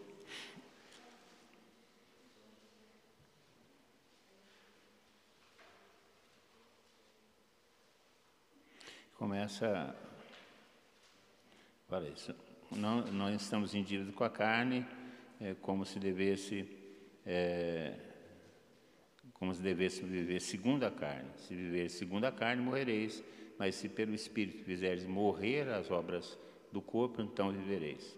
Aqueles que se deixam conduzir pelo Espírito de Deus são filhos de Deus. Vós não recebeste de fato um espírito de escravo para recairdes no medo, mas recebeste o espírito de adoção filial, no qual chamamos Abba, Pai. Como viver a vida no Espírito? Primeiro, nós temos que começar a nos voltar para as coisas do Espírito. E o que, é se voltar para a coisa do espírito? É uma mudança de mentalidade. É uma mudança de mentalidade. Quais são os valores que são eternos e quais são os valores que não são eternos? Quais são os valores transcendentes e quais são os valores imanentes? Então, a primeira coisa é voltar-se para as coisas do espírito, que é uma mudança de mentalidade. Qual, qual o sentido da nossa vida? O que realmente e esse é um processo de conversão. Esse é um processo de conversão e é aqui que está a conversão. Então, a, formação para a vida no espírito, ela começa exatamente questionar esses valores. Depois São Paulo fala nesse texto que é necessário mortificar a carne, matar o pecado com o espírito. O que, que significa isso? Significa que nós que queremos viver a vida no espírito temos que ter uma certa disciplina de vida espiritual. Não se mata a carne no sentido de aspirações das coisas eh, passageiras, e sem uma disciplina, e sem uma sese, sem uma configuração interior. Eh, você tem que, pela experiência do Espírito, se convencer. Se convencer. Eu me recordo quando eu estava coordenando a Comissão Nacional, eu fui visitar o Osmânio Pereira, que era deputado federal, lá em Brasília, e eu estava no corredor do Congresso, conversando com ele, e foi muito engraçado porque você só podia entrar de paletó e gravata. E eu estava de macacão e camiseta, que nem eu estou aqui. E aí o guarda não deixou eu entrar. Aí eu fui numa loja perto da, do congresso, aluguei um paletó e uma gravata. Botei uma gravata na camiseta, botei o paletó por cima do macacão e entrei no congresso. Estava uma figura. Aí eu estava conversando com o Osmano, aí veio um senhor, o falou assim, esse sujeito aí é advogado do Dedir Macedo, da IURD, né? Ele chegou perto do Osmano, ô, oh, caro colega, aquele negócio todinho, aquela conversa, aquela hipocrisia natural que, que existe nesses momentos, né? E o Osmano falou assim, ah, isso aqui é o, quem que está na coordenação da Comissão Nacional, onde eu estava antes. Eu, eu, eu fiquei no lugar do Osmano, na Comissão Nacional. Ele bateu nas minhas costas falou assim, não faça que nem o Osmânio fez, de perder a oportunidade de enriquecer. Aproveite.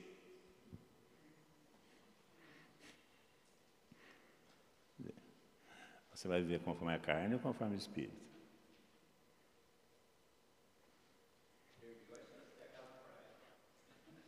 O jipe, etc.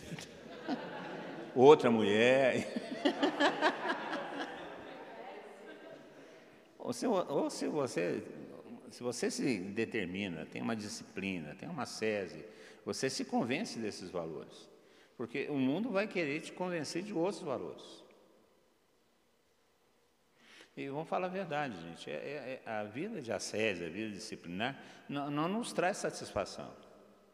Alguém que fala assim para mim, ah, sou feliz porque eu estou fazendo jejum. Mentiroso!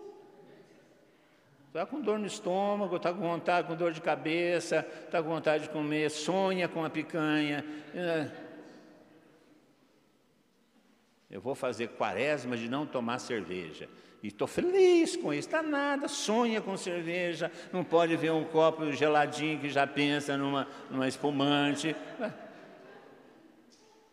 Faz parte, você tem que se convencer do valor. Não é a ausência do desejo, mas é a questão do submeter a nossa vontade ao valor. E é exatamente isso que, que é matar o pecado com o espírito, que é a atitude de arrependimento, que leva a sese, as vias espirituais. Isso faz parte da formação, porque é assim que você vai formando a mentalidade de vida no espírito.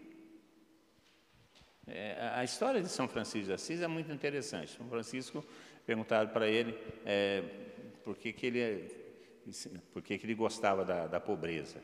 Ele falou assim: Eu não gosto da pobreza. Jesus Cristo era pobre por isso eu me fiz pobre. Não que eu gosto da pobreza, mas sim porque Jesus Cristo era pobre. Está certo. Pobreza não é uma coisa boa. Ele optou pela pobreza voluntária porque Jesus Cristo vivia na pobreza. E a pobreza Jesus Cristo você vivia com o suficiente. Nunca faltou nada. Vivia com o suficiente, sem supérfluo, sem luxo. Isso é a pobreza. Mas isso é, isso é um processo de formação e que nossas, nossas gerações muitas vezes não têm. Você pega uma criança hoje em dia e fala um não para ela para você ver. O esperneio. Aí a, a, mãe e o pai, com aquela boa vontade de educar, faz o que aquela, aquela criatura está eh, obrigando você a fazer. Você se torna escravo da, das vontades de um pirralhinho que não sabe limpar a bunda. Porque você tá, porque você ama, mas você está educando? Está colocando valor? Não, se, se, se, nós não educamos as pessoas e não formamos as pessoas para que elas saibam abrir mão de coisas boas em vista de um bem maior, elas não vão ter uma vida no Espírito. Então, essa questão de ascese, jejum, disciplina, essas coisas. É isso é matar o pecado com o espírito. E São Paulo fala que a nossa vida tem que ser vida de filhos. Portanto, nós temos que viver com filhos e irmãos. E São Paulo faz uma diferença entre filhos e escravos. Né? Filhos, irmãos e escravos. Né? O, nós não podemos viver por obrigação, porque escravo faz por obrigação, o filho faz por escolha. Então, nós devemos escolher as coisas de Deus e não sermos obrigados às coisas de Deus. Deus nos propõe as coisas, Ele não nos obriga, nunca nos obriga, Ele sempre nos propõe. Portanto, o filho aceita o que o pai propõe, o escravo obedece o que o dono manda. Nós somos chamados a viver como filhos, ou seja, como na liberdade de filhos, em responder ao que o Pai nos propõe com nossa liberdade. E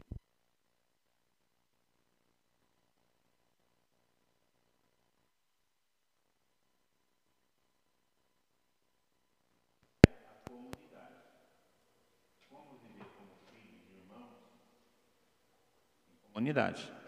E não tem outro jeito.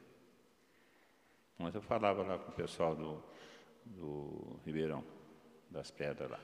Não, não tem outro jeito de viver a vida cristã a não ser a vida comunitária. É difícil? É. Vida de comunidade é difícil? É. Por quê? A vida de comunidade nos obriga a fazer algumas coisas por opção e não por obrigação, que é abrir mão de algumas coisas da gente, daquilo que eu quero, eu tenho que pensar o que todos estão precisando, eu tenho que ter a consciência coletiva, eu não posso ter a consciência individual. Você não consegue viver numa comunidade com pensamento individualista, você consegue viver numa comunidade com pensamento de coletividade. O que é melhor para todos, não o que é melhor para mim. E isso é complicado, porque eu quero o que é melhor para mim e que os outros me suportem.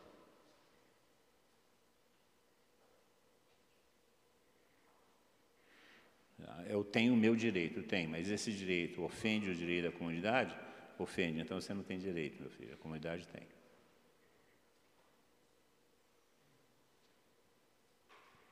Porque não é isso?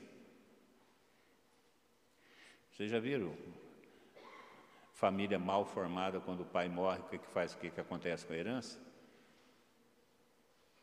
Dá, dá briga, não dá? Quando a família é bem formada no amor, quando o pai morre, a herança não tem problema. Porque vivem como filhos, não como escravos. Então a comunidade é assim. A individualidade, isso não é perda de, de identidade, de perda de personalidade de maneira nenhuma. É uma questão de consciência. Nós somos chamados a viver como filhos e irmãos, e não como indivíduos egoístas, narcisistas, como a sociedade hoje em dia procura fazer com que a gente viva. Como viver a vida no Espírito? São Paulo, nesse trecho, fala isso. Voltar-se para as coisas do Espírito, matar o pecado, a vida carnal, pecaminosa, com o Espírito e viver como filhos e irmãos. Esse é um processo de educação. E isso implica em algumas coisas. Implica, primeiro, uma nova mentalidade. Uma nova mentalidade. É, é, são, são as coisas que a gente sabe como é que é, né?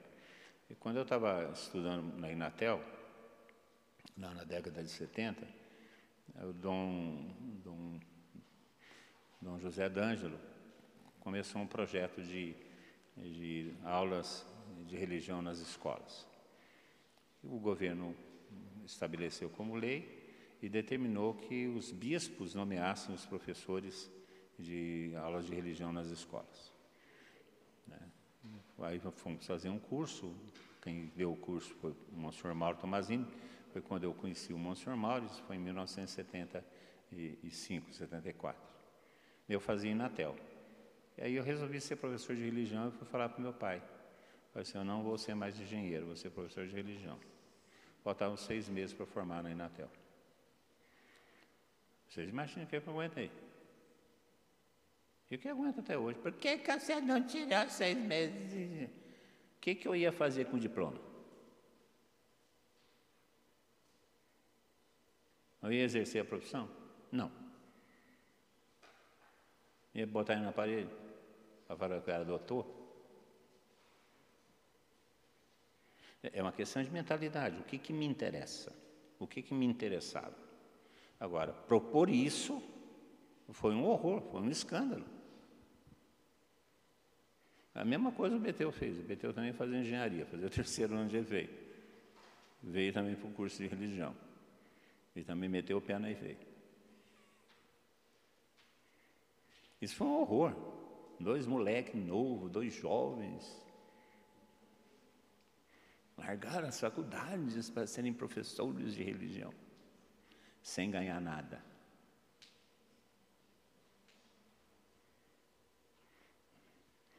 Isso não cabia na cabeça da turma. Depois, o Betel fez a faculdade de Geografia, eu fiz a faculdade de História e seguimos a nossa vida. E, graças a Deus eu descobri minha vocação também nessa área profissional. Mas a minha primeira primeiro valor era a questão de entrega, de, de crença, então implica uma nova mentalidade, porque vai implicar uma nova maneira de viver. Agora, se você quer viver a vida cristã com a mentalidade não cristã, ódios novos em vinho, em vinho novo em ódios novos.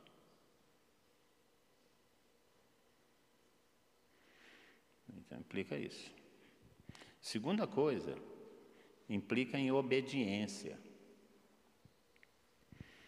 A vida no Espírito implica obediência. Nós temos que educar e formar as pessoas para a obediência.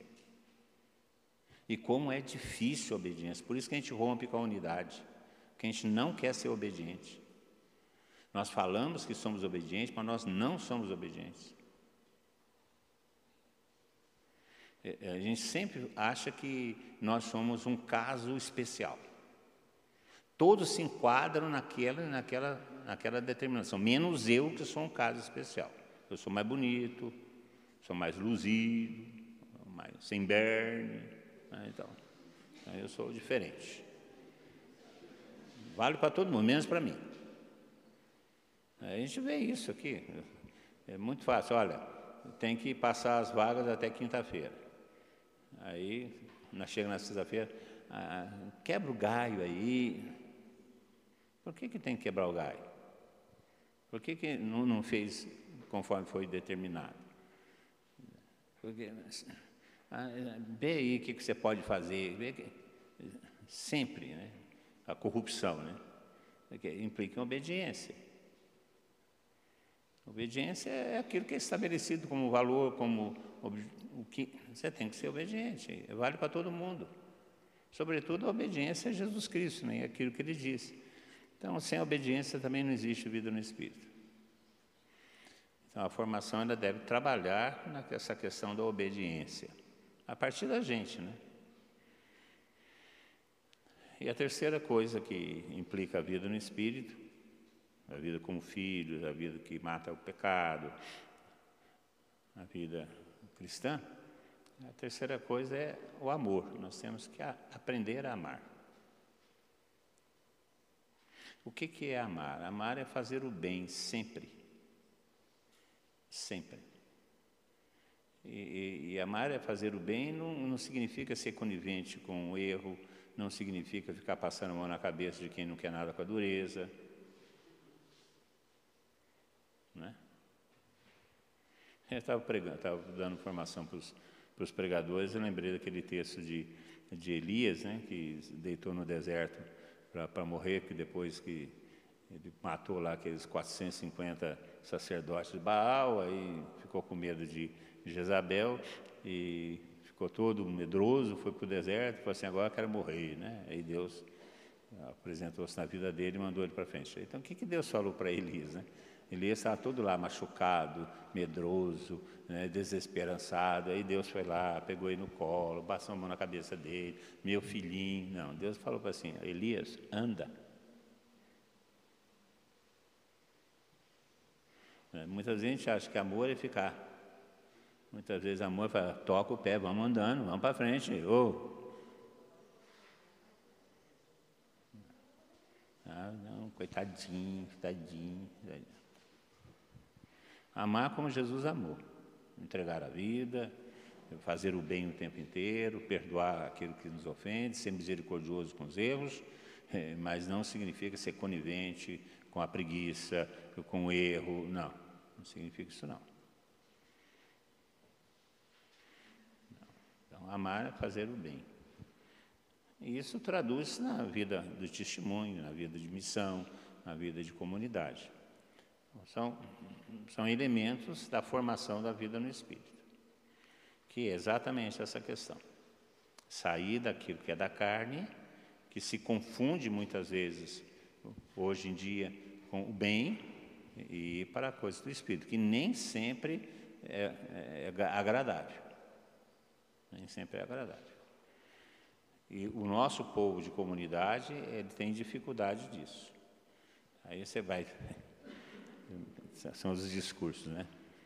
Deus também ama a família.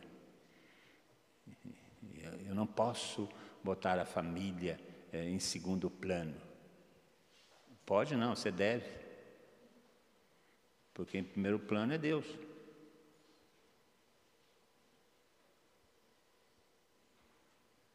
Aí vem que, são esses discursos, né?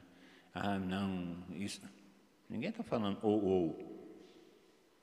Se existe uma atividade é, que é de sua responsabilidade, isso implica um sacrifício da família, amém, aleluia.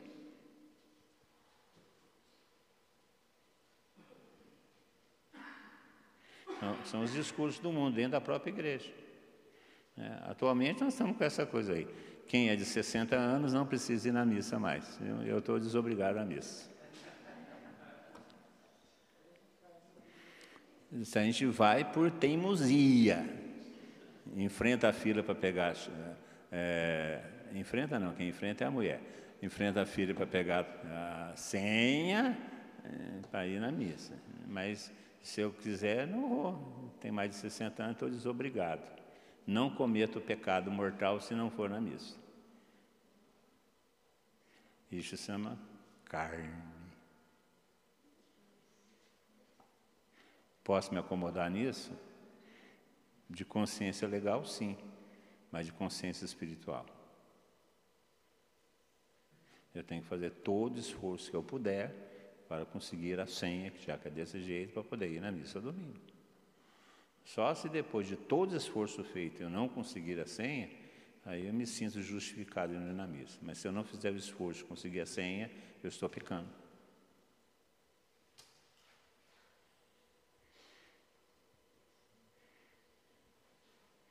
Embora a igreja fale que não precise mais. Carne.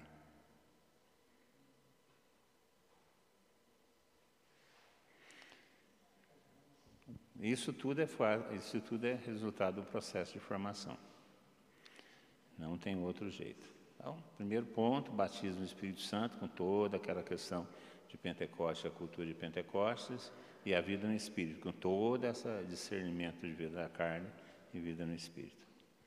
Fala para o seu irmão aí, vida na carne e vida no Espírito.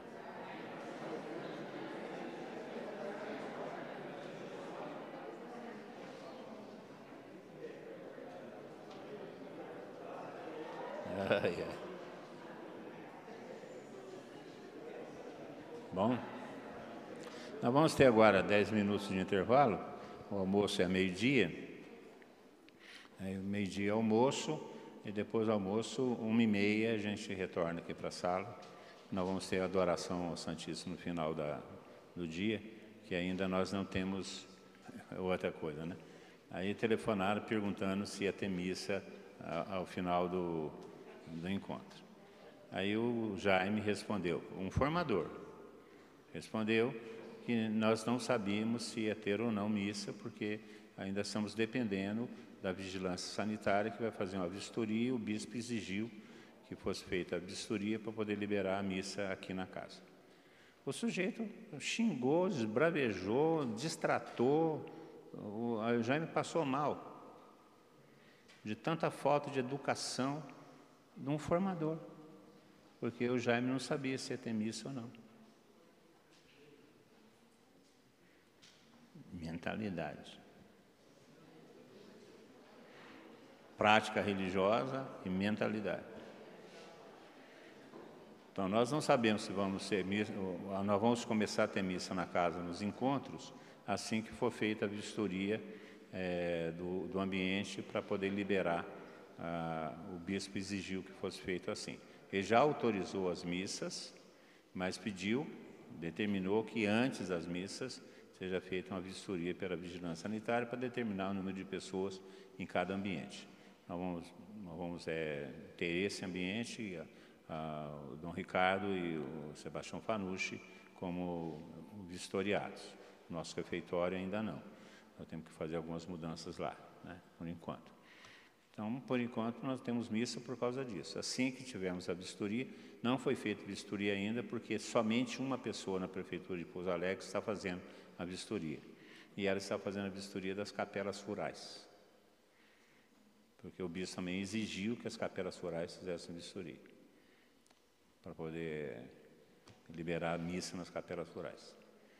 Então, ela, essa semana ela não pôde vir fazer a vistoria aqui. Então, acredito que essa semana que vem ela, ela venha fazer a vistoria e aí a gente tem, vai ter missa ao final. Então, hoje a gente vai ter adoração ainda, tá bom? Então, dez minutos para, mim, para o nosso almoço.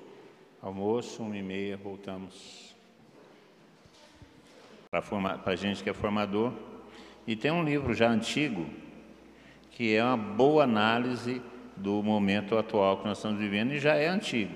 É o Sal da Terra, do Bento XVI. Isso aqui é uma análise da, da igreja, da, das dificuldades da igreja, e como que a igreja tem enfrentado e por onde que a igreja tem que sair para poder enfrentar essas dificuldades. O Sal da Terra é uma entrevista longa que o, que o Ratzinger concedeu ao Peter Silwald, e que vale a pena também a gente ter.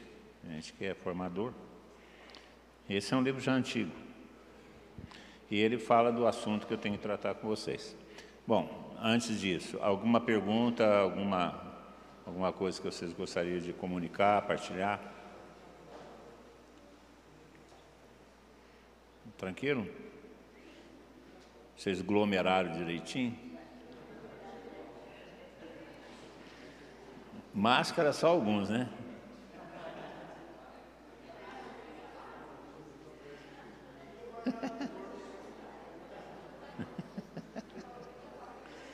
Tudo jogador de futebol, né? Tudo mascarado.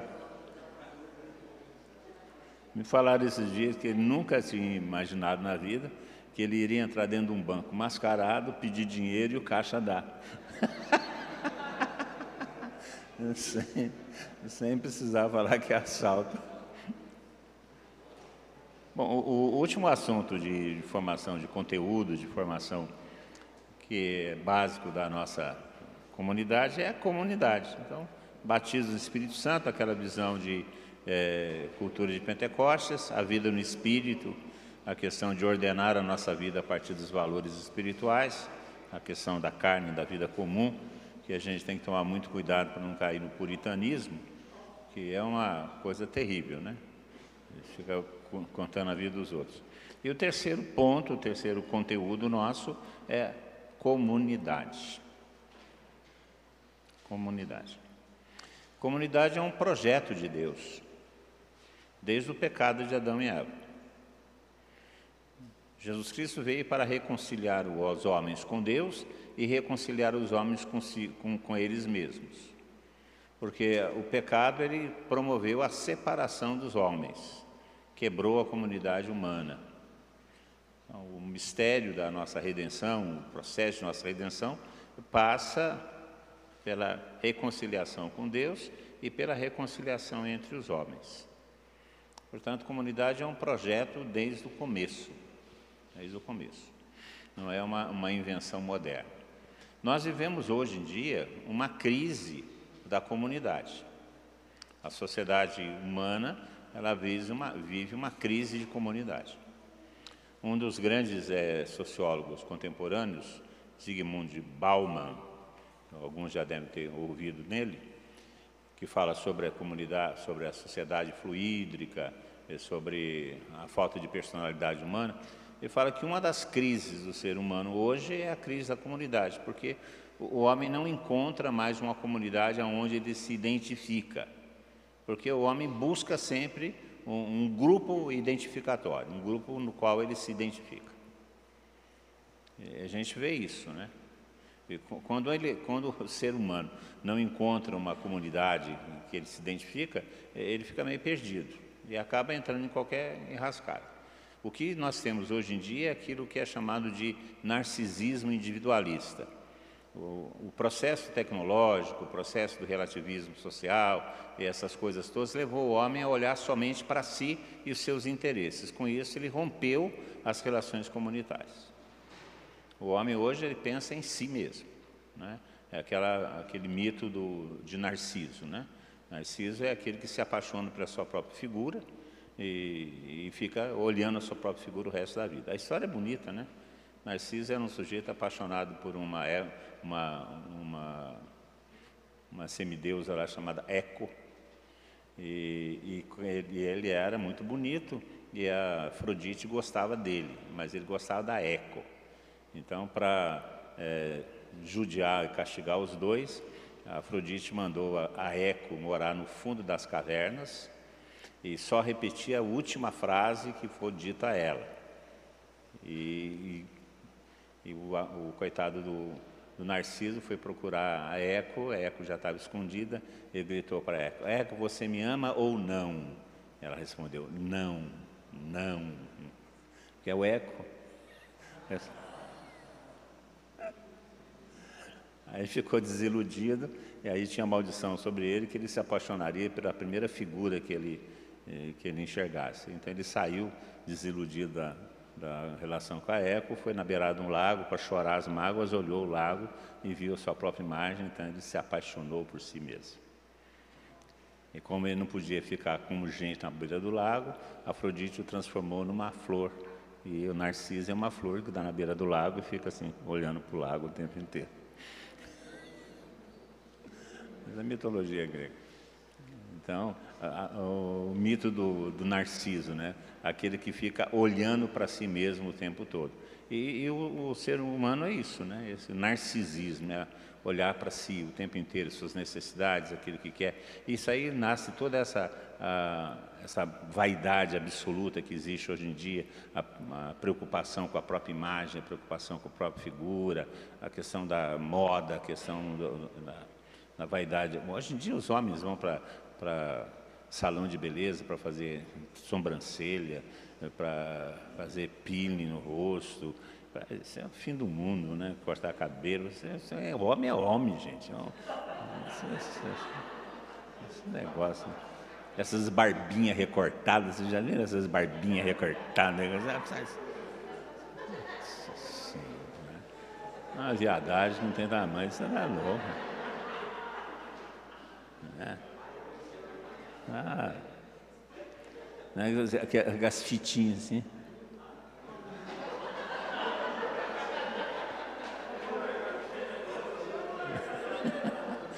ah. Antes que me esqueça, né? Não, é, é essa, essa realidade do ser humano ter eh, se voltado para si mesmo, ela tem dificultado essa, esse anseio natural do ser humano de buscar um conjunto com o qual ele se identifique, que é a comunidade. A gente vê isso, né? Ah, se fala muito em comunidade. A favela não é mais favela, é comunidade. Você chegar e falar assim, a favela da Rocinha, não, a comunidade da Rocinha. Você não pode falar a favela de Paraisópolis, não Paraisópolis, lá de São Paulo. Você vai falar fala comunidade de Paraisópolis. Né? porque existe esse anseio. Né? É, existem as comunidades virtuais, nós temos um monte de comunidades, no Zap Zap é um monte de comunidade. Os nossos grupos, que é a busca de identificação no grupo. É, as torcidas, as torcidas é, uniformizadas, é uma busca de identificação comunitária. E, e esse, esses grupos comunitários, eles acabam exercendo um certo, um certa influência e um certo controle sobre os seus é, participantes. Né? Por exemplo, os grupos de zap zap. Se toca tlim, tlim, você tem que ver o que, que aconteceu. Não interessa onde você está. Tem que ver o que aconteceu. Se publica qualquer coisa no Facebook, você tem que saber quantas curtidas. Você fica numa certa dependência do que o grupo diz. As torcidas organizadas determinam o seu comportamento, o tipo de camisa que você vai usar, o brado de guerra, e vai, dar assim, porque isso é uma necessidade que o ser humano tem. E em contrapartida, isso é uma, é um, uma contradição moderna, é, você tem do outro lado essa busca é, do individualismo. É, isso afeta tremendamente as relações humanas. Né? Se casa para ser feliz, casa e não se tem filho para não atrapalhar a vida de cada um tem. O casamento moderno, cada um mora na sua própria casa, tem sua própria vida, se encontra ocasionalmente, mas são casados, isso é normal. Para nós a missão isso também é normal, né? De vez em quando a gente vai em casa. Então, a, o ser humano ele tem essa necessidade. Então, o, a comunidade é algo natural do ser humano. Mas existe a, a comunidade cristã, que é o projeto de Deus. Deus quer que o homem viva em comunidade. E, portanto, é, existe em nós esse anseio. Né? É interessante que, quando, quando eu tive a experiência de Deus, lá nos anos de 1971, a primeira coisa que, que despertou, além da, da busca de uma vida nova, a primeira coisa que despertou em nós foi a questão da comunidade. Tanto é que nós organizamos grupos de jovens e nós chamávamos, naquela época, nós chamávamos de Comunidade de Jovens Cristãos de Itajubá, JCI. E não tinha essa ideia de comunidade ainda, não tinha. Mas nós já falávamos em comunidade. O grupo que começou em 71 falava em comunidade. Porque é, é, é, natural, se você tem uma experiência de Deus, se você se abre ao projeto evangélico, naturalmente você busca uma vida comunitária.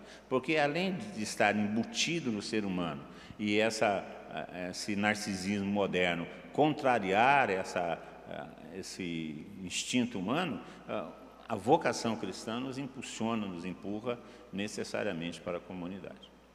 Eu, sinceramente, eu estou na igreja desde 71, eu, sinceramente, eu, eu não imagino a minha vida na igreja fora de comunidade. E, e, e, falo francamente com vocês, a minha perseverança na igreja, que já vão quase 50 anos, é, se dá exatamente por causa da vida comunitária. Se, se eu não tivesse vivendo em comunidade, provavelmente eu não estaria mais na igreja estaria em outro canto qualquer, ou fazendo outra coisa qualquer, mas não estaria no caminho da igreja, provavelmente. O que segura, o que faz caminhar é a vida comunitária. Então, porque é natural. E é interessante que, por ser uma coisa natural e fazer parte da perseverança cristã, a comunidade é a que é mais atacada. É interessante, né? A gente gosta da comunidade, está na comunidade, mas a gente fala mal da comunidade. E ameaça sair da comunidade a cada crise. Não volto mais lá, eu meter o pé no bar. Ah, agora eles vão ver o que é bom para tosse. Gente, não é eles vão ver o que é bom para tosse, nós é que vamos ver o que é bom para tosse. Então, é, é, faz parte. Então, quando você tem uma experiência de Deus, naturalmente você busca uma vida comunitária. Se não existe uma comunidade na qual você se engaja, se identifica, é, você busca formar um. Tanto que quando a gente teve a experiência de Deus e começamos a caminhar lá em Itajubá, nós formamos uma pequena comunidade e imaginávamos ter uma comunidade de vida, porque a gente não tinha ideia do que, que era comunidade. Nós sabíamos que queríamos viver em comunidade. Aí nós nos reunimos, planejamos a casa onde a gente ia morar, uh, como é que seria o terreno, chegamos a ver o terreno, onde todo mundo iria morar, nós imaginávamos uma comunidade de vida, então cada um ia se casar, ter seus filhos, os filhos seriam educados por todo mundo. A hora que chegou na educação dos filhos, acabou a comunidade. Porque uma das distintas que ia com a gente não, nos meus filhos ninguém mete o, mete o bedelho. Acabou a comunidade. Né? Porque se você não pode partilhar a educação dos filhos, então não tinha tudo em comum. Né? Comunidade acabou por ali. Essa comunidade de vida né, que nós imaginávamos. Mas depois a gente foi entendendo que comunidade não é só isso. Comunidade é fundamentalmente relacionamento. É fundamentalmente relacionamento. E, e isso é o básico da comunidade. Não é regra de vida, não é morar junto, não é nada disso. Comunidade é relacionamento. Relacionamento com aqueles que compõem a comunidade, relacionamento com o corpo comunidade, que você se identifica. Porque esse relacionamento é que dá o sentido de pertença. Por isso, a, a comunidade ela pode ser extraterritorial. A, a igreja é uma comunidade, pelo menos em, em sua teoria. E é uma, uma comunidade mundial, porque ela é relacionamento. Walter Casper, cardeal Walter Casper, no livro dele Eclesiologia Católica, fala isso, que a igreja é relacionamento, porque a igreja é comunidade. E é uma comunidade internacional, você se sente pertencente à igreja, porque você se relaciona com a igreja e se relaciona com as pessoas da igreja. Por isso você se sente pertencente à igreja. Não é só uma questão sacramental, é uma questão relacional. A mesma coisa a comunidade. A comunidade ela é uma relação com aquelas pessoas que pertencem à comunidade e com a própria comunidade com a qual você se identifica. E isso gera pertença à comunidade. Então, comunidade é relacionamento. Por isso, as relações de amizade, as relações internas da comunidade devem ser preservadas. Porque a, a comunidade não é uma firma, não é uma firma, não é uma empresa.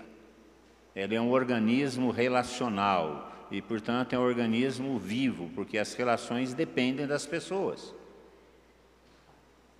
Vamos falar a verdade.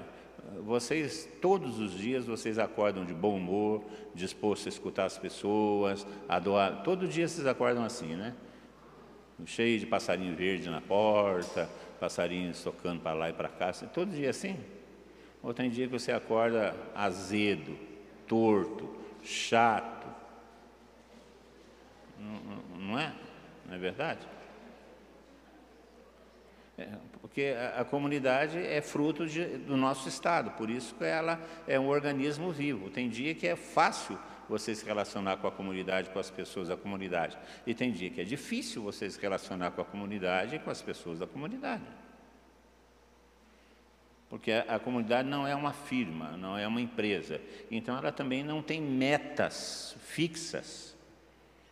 Qual que é a, a meta da comunidade? A meta da comunidade é promover o relacionamento dos seus membros. Um relacionamento fraterno, de amizade, de amor mútuo, de presença, de solidariedade, de apoio. Esse é o objetivo da comunidade. Ou seja, viver a vida cristã juntos. Essa é a, a ideia. O ideal da comunidade seria uma comunidade de vida, mas isso é vocacional. Isso não é para todo mundo, isso é para aqueles que se sentem chamados a esse tipo de vida comunitária. Mas o objetivo da comunidade não é nem aumentar, nem crescer, nem ter mais propriedade ou menos propriedade, não. O objetivo da comunidade é o relacionamento que existe dentro da comunidade. E isso é que vai constituindo a comunidade. E a comunidade ela tem esse grau de pertença. O que é pertença? Eu me sinto pertencente à comunidade, porque com as, as pessoas com as quais eu relaciono a comunidade realmente respondem à minha necessidade existencial. E eu também sou uma resposta à necessidade de cada uma delas. Então, é, esse é o lado é, vamos falar assim, de pertença. Eu pertenço à comunidade porque eu me sinto realizado e parte daquela comunidade porque ela responde a meus anseios existenciais. Então, não se participa da comunidade por anel. Não é o anel que me faz ser da comunidade. O que faz, me faz ser da comunidade é que eu entendo que a comunidade é uma resposta para a minha vida cristã, para a minha vida, para meus anseios existenciais. Anel ou sem anel. É, é gozado, né? Porque a gente que está na moderação da comunidade, algumas pessoas vêm para mim e dizem, tá, tá, eu vou largar o anel, porque o anel é, tornou a vida muito difícil. O anel que tornou a vida difícil? Se é esse o problema, tira o anel. Não é o anel. Porque se você se relaciona com a comunidade, com as pessoas da comunidade, se identifica com ela, e tem a sua pertença à comunidade, exatamente por causa dessa identificação, você assume com a comunidade compromissos livres. As responsabilidades livres. Vocês não são obrigados a vir aqui na casa de oração. Obrigados no sentido de pegar um revólver e obrigar cada um a vir aqui, não. Mas existe uma identificação. Vocês se identificam com a comunidade, a comunidade precisa que a gente se reúna para fazer os ministérios funcionários, e por causa da minha liberdade em participar da comunidade, eu venho. E que é uma resposta de minha pertença, e também porque eu vou encontrar com aquele com os quais eu me relaciono. Eu não estou sozinho. Existe toda uma mística a torno disso. Aí falei, não, tem que ir na casa, tem que. Você não tem nada, gente. Algum de vocês recebe algum salário da Javenice? Não, vocês não são empregados. Aqui é voluntariado. Não, eu pertenço à comunidade, mas eu vou fazer do meu jeito. Então você não pertence à comunidade. Né? Usando a metáfora da, do, da torcida de futebol. Eu, eu, sou botafoguense, mas eu vou usar a camisa do Vasco porque eu acho que a lista atravessada é melhor que a lista de pé. Então eu não sou do, do Botafogo, eu sou do Vasco. Eu não sinto pertencente totalmente ao Botafogo, porque o Botafogo não me responde totalmente aos meus anseios. E nunca vai responder com aquele de mim. E a comunidade nunca vai responder totalmente meus anseios, porque eu sempre espero da comunidade mais do que ela pode dar. Isso é uma verdade também. Mas a comunidade continua sendo uma resposta. E é uma construção que se faz através desse relacionamento. Então, é, essas ideias de que comunidade é um, um controle, não, é, não, não pode, porque a, a comunidade não proíbe, nem permite, porque a comunidade é você que constrói com o seu relacionamento. Se o seu relacionamento na comunidade fere a comunidade, você tem duas alternativas. Ou você sai da comunidade ou você para de ter esse relacionamento que fere a comunidade. Você está numa comunidade e a comunidade tem um projeto que foi discutido, tem, é, é, e você não faz o seu caminho dentro da comunidade. Então você não está na comunidade, você está no seu caminho. Não é a comunidade que te obriga, é porque você se identifica com a comunidade, você escolhe participar da comunidade, você escolhe relacionar-se com aquelas pessoas da comunidade, e então isso gera certas obrigações de caminho.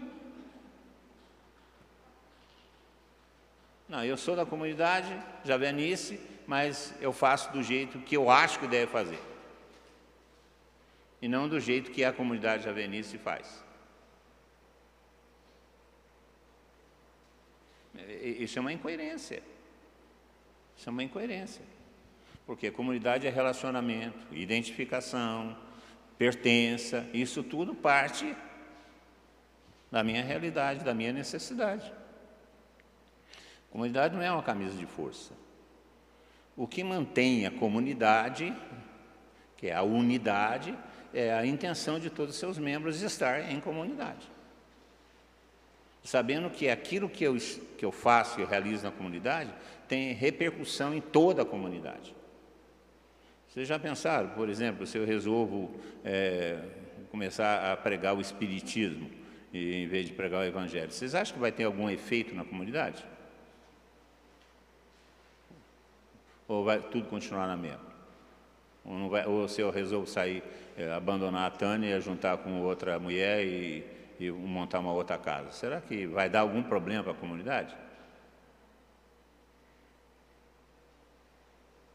Aí, por exemplo, agora, nós estamos na campanha política. Ah, eu resolvo ser candidato. Nem pergunto para a comunidade. Vou ser candidato. Quem é que paga o preço? Quem é que paga o preço?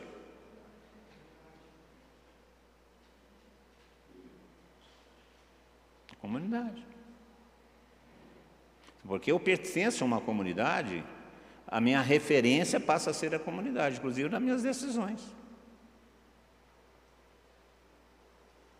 Ah, eu sou da comunidade, mas lá no meu grupo de oração faz do jeito que eu quero e não do jeito que a comunidade faz. Então, existe coerência, ou pelo menos existe honestidade nesse tipo de relacionamento? Não.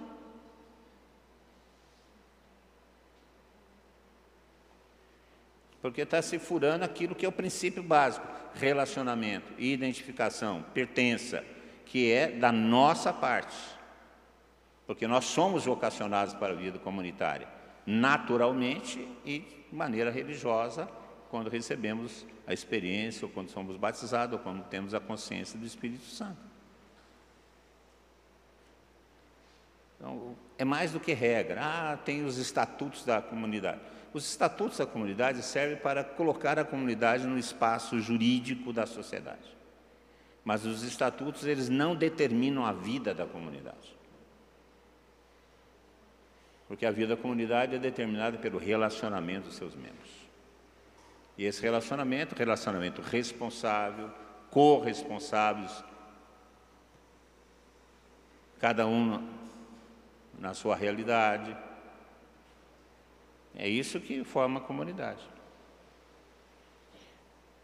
Então, é, é uma coisa que ao mesmo tempo é sólido, porque a comunidade ela se organiza no espaço social, ela tem as suas seus seus bens, tem a sua, sua propriedade, eh, tem a sua organização jurídica, então se organiza no espaço social, mas ela é ao mesmo tempo tênue ou, ou, ou não é concreta, ela é depende dos relacionamentos, que é uma coisa diáfana, não é uma coisa que você pega.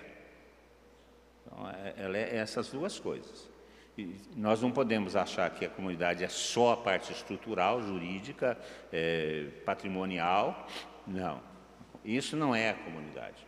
Isso é o serviço que a, que a, comunidade precisa para que ela possa existir. A comunidade ela é outra coisa. A comunidade é relacionamento. E isso não se mede. Isso não se tem como pegar ou, ou mensurar porque é relacionamento, identificação, compromisso, pertença. Está entendendo? Ou está difícil compreender? Então, por isso que a, que a comunidade tem autoridade sobre nós. Não é uma autoridade jurídica, ela tem uma autoridade sobre nós porque eu dei à comunidade essa autoridade, porque eu me identifico com ela, me relaciono com ela, com ele, com as pessoas da comunidade. É uma resposta à minha maneira de viver o cristianismo, é uma necessidade. E por isso que ela acaba tendo autoridade sobre, sobre mim, não que ela tenha uma autoridade jurídica. A comunidade não pode processar alguém que já participou da comunidade e saiu. Ah, você era da comunidade, largou a comunidade, não deu nenhuma satisfação, então eu vou te processar. Não, não tem isso, porque não, não existe esse vínculo jurídico. Existe um vínculo relacional. A comunidade é relação. A comunidade cristã está baseada em Jesus Cristo. Ele é o fundamento. Então, ele é o primeiro relacionamento.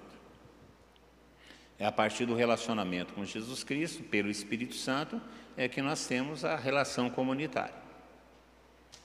Então, por isso, o fundamento da comunidade é Jesus Cristo e, e não outra coisa. E, e esse relacionamento com Jesus Cristo, expressa-se em duas outras atitudes fundamentais do relacionamento comunitário. São duas: a misericórdia e o perdão. Porque nós temos como relação básica Jesus Cristo, o relacionamento entre nós é fundamentado nessas duas coisas: misericórdia e perdão. Isso não quer dizer que é, misericórdia e perdão seja levar as coisas na, na frouxidão, não. Porque existe uma disciplina interna que a própria comunidade cobra. A própria comunidade cobra. É, é, é, é, lógico, você conhece um irmão de comunidade, aí você encontra aquele irmão de comunidade numa situação é, meio estranha, agarrado com uma garrafa de pinga debaixo da ponte. É, alguma coisa está errada naquilo dali. E, e, você deve chamar o seu irmão e, e questionar por que, que é aquela situação, com misericórdia e perdão mas existe uma disciplina interna da comunidade que exige que seus membros eh, vivam de acordo com aqueles princípios básicos de relacionamento cristão. Isso não é uma regra de vida nem uma imposição de fora, é uma parte da relação. Quando você vê o seu irmão de família numa situação que não é muito boa, você não procura conversar e corrigir? Porque existe uma disciplina interna dentro da família que não é dada por uma regra, que não é dada por um, um estatuto jurídico, mas é dado pela própria comunidade, pela própria família. Quando a gente não entende isso, as coisas ficam difíceis. Hein? Por exemplo, tá, tá, eu, eu tenho um encontro de formadores. Então é, foi convidado todos os formadores de comunidade para vir aqui. Aí ligam para mim. Tá, tá, eu tenho que ir? A minha resposta é: você é formador? Eu posso não ir? Você é formador?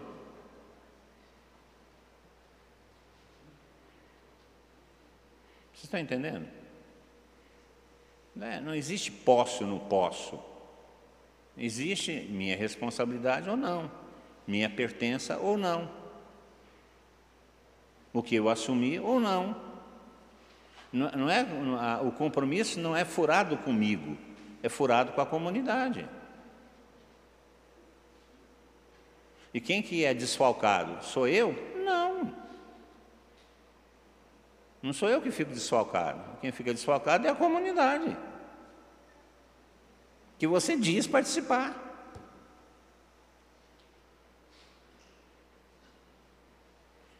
Para mim, essas coisas são uma coisa tão, tão claras, eu não, não, tenho dificuldade com isso. Uh, a minha vida inteira foi dentro de comunidade, eu não, não, me, não, não vejo uma vida cristã fora disso. Minha vida inteira foi assim, meu sonho sempre foi estar em comunidade.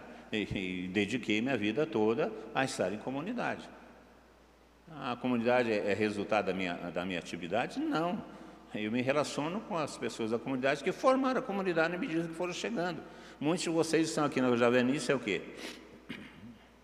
Dez anos? Tem alguns que estão desde, quase desde o começo. Mas qual que é a média? Dez anos? Quem está há dez anos na comunidade? Levanta a mão para mim. Há mais de dez anos. Tá bom? Então, com um grupo bom. Vocês foram chegar. Quando vocês chegaram, eu já estava aqui. E me relacionei com outros, e, nos, e a comunidade é fruto exatamente dessa atividade de todos nós, não é fruto de uma pessoa. Portanto, eu não me sinto de nem maneira nenhuma proprietário da comunidade e acho estranho quando as pessoas acham que eu sou o proprietário da comunidade, porque não entendo o que é comunidade. Existem funções na comunidade para facilitar a vida comunitária. A minha função é de moderação, de procurar resolver os atritos internos, de, de ponderar ah, as questões, de ajudar o discernimento comunitário, de saber para onde a gente vai andando. É minha função, mas a, a minha função não é a função que o Geraldo ocupa dentro da comunidade, que, que trabalha com a outra coisa que eu não sou capaz de fazer, o que o Giovanni faz dentro da comunidade, que eu não sou capaz de fazer. Agora, o contributo deles para a comunidade forma a comunidade junto com a minha contribuição. Isso não quer dizer que a minha participação é mais importante que as demais, não, porque todas são iguais. A participação daquele que chegou agora e está na comunidade, ajuda a comunidade, é tão importante quanto aquele que está desde, desde o começo, há 45 anos a comunidade. Porque a comunidade é relacionamento, é pertença, é identificação, é corresponsabilidade. Por isso eu não entendo algumas coisas quando a gente vê isso, né? É, grupos que, que estão, pessoas que estão dentro da comunidade, que se dizem comunidade, mas não comungam com a comunidade. E, e acabam prejudicando o andamento da própria comunidade. Porque acham que isso é um estatuto jurídico. Não é. Não é. É um relacionamento. Um relacionamento que eu realizo, eu faço, a partir da minha liberdade. Quando eu identifico que esse grupo vive mais ou menos os ideais que eu procuro viver. É claro que nós não vamos conseguir viver absolutamente, de maneira radical, todo o ideal cristão, porque nós somos humanos, mas esse grupo, pelo menos, é, eu me identifico com esse grupo e acho que esse grupo, penso que esse grupo caminha como eu acho que nós deveríamos caminhar. E isso forma a comunidade. Eu me sinto pertencente à comunidade. Então, eu não sou javenice porque eu botei o anel, eu não sou javenice porque eu andei com o senhor Mauro, eu não sou javenice por causa disso. Eu sou javenice porque eu me identifico com vocês. Eu acho que nós formamos um belo grupo de amigos, de pessoas interessadas no ideal de evangelização, que queremos evangelizar esse pedaço do mundo que é a Diocese de Pouso Alegre, que comemos já um quilo de sal juntos, já sofremos juntos por muitas coisas, eh, já rimos também muito, eh, temos ideais comuns de, de crescimento, de atingir mais pessoas. É, somos generosos, acho que somos um grupo generoso, que a gente dedica a nossa vida, financiamos a, a evangelização com o dinheiro do nosso próprio bolso. Eu acho isso tudo. É, por isso eu me identifico com vocês. Então, por isso eu quero fazer comunidade com vocês. E essa vontade de fazer comunidade com vocês e a vontade de vocês fazerem comunidade conosco forma a comunidade. É uma coisa simples. E quem que gera isso no coração? O Espírito Santo. Isso é o Espírito Santo. A partir de uma experiência do encontro com Cristo, uma experiência de, de presença do Espírito em nós, ele gera essas coisas que vão formando a comunidade cristã, que é uma resposta para os tempos de hoje. Esse, esse tempo narcisista, individualista, esse tempo sem identificação, a resposta é a comunidade cristã. Nós não somos os melhores, nós somos só os mais bonitos. Né? Para fazer o quê? Né? E a nossa experiência de comunidade é uma experiência única, porque as coisas do Espírito são também originais onde acontece. Nós não temos uma regra de vida. Nós não temos uma regra de vida. Né, muitas, muitos da comunidade já me perguntaram, ah, tá, tá, por que, que você não escreve uma regra de vida? Porque não, porque não precisa de uma regra de vida. O nosso relacionamento é um relacionamento de irmãos, eh, de amigos, de filhos de Deus. Por isso não, não há necessidade de estabelecer uma regra. Você tem que usar isso, você tem que rezar dessa forma, você tem que. Não. Nós somos baseados num relacionamento. E a comunidade é relacionamento. Por isso que dói no coração da gente quando a gente perde alguns, porque se rompeu um relacionamento. Porque perdemos um relacionamento. Não, não por outro motivo. Ah, porque traiu não existe traição, né? Porque existe rompimento de relacionamento. Está tá mais ou menos claro o que é a ideia de comunidade? Hein, senhores? Tranquilo? Tranquilo. Esse é o espírito que tem que perfazer a nossa formação. Então, quando a gente for falar de comunidade, nas nossas formações, a gente leva isso em consideração. Muito mais do que aí a partir dos quatro pontos fundamentais da comunidade, doutrina, é, fraternidade, eucaristia e, e oração, e, as regras básicas, não quebrar o caniço rachado, e não apagar a meta com mega, perdoar sem 7 vezes 70, é, a correção fraterna. Todos esses elementos que são da comunidade, os ministérios que constituem a comunidade, são elementos que nós devemos usar para tentar dar corpo a isso que é fundamental, que é o relacionamento. Se não tiver o relacionamento, não existe comunidade. E não é um relacionamento de mando, é um relacionamento de liberdade. De liberdade. Nós somos livres. Nós somos livres. Não existe imposição de ninguém contra ninguém. Nós somos livres. Nós assumimos os compromissos porque nós queremos assumir os compromissos. Porque nós nos identificamos com a comunidade. Nós somos livres. Por isso a comunidade ela é uma experiência de liberdade. Não tem jeito de ser cristão sem ser em comunidade, não tem jeito. Gente, nessa pandemia, se não fosse a comunidade, nós está lascado. Com quem que a gente conta? Com quem a gente vai rezar? Com quem a gente vai estar junto? Né? Eu acredito que vocês têm sentido saudade de encontrar com seus irmãos, não? É natural. É natural. E aí quando a gente, ah, tem muita atividade na casa de oração e tem muita atividade na comunidade.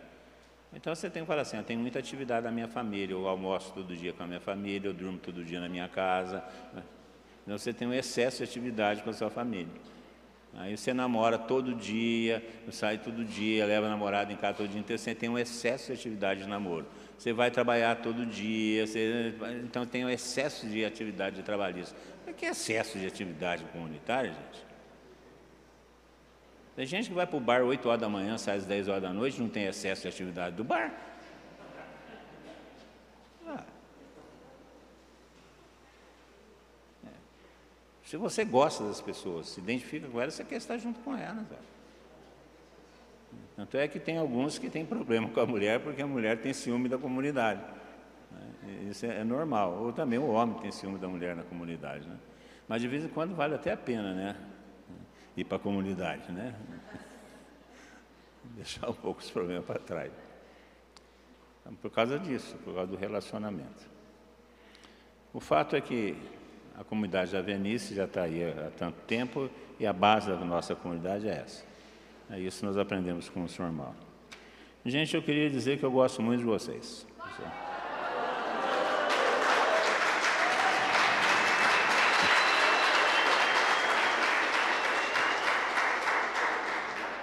não, até, até quando for, para Deus é que sabe, né, vamos, vamos caminhando em comunidade. Tá bom? Tem alguma pergunta sobre comunidade? Nós vamos ter o nosso tempo de adoração para encerrar, que eu adiantei o horário 40 minutos. Convívio vai ter, vai ter no final do ano. No final do ano vai ter convívio. Oh.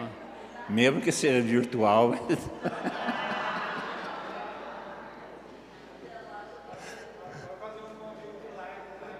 De live. Não, nós vamos fazer o convívio, nós vamos cercar lá o Dom Ricardo fazer uns quadradinhos assim, para cada um ficar dentro do quadradinho e pronto, final.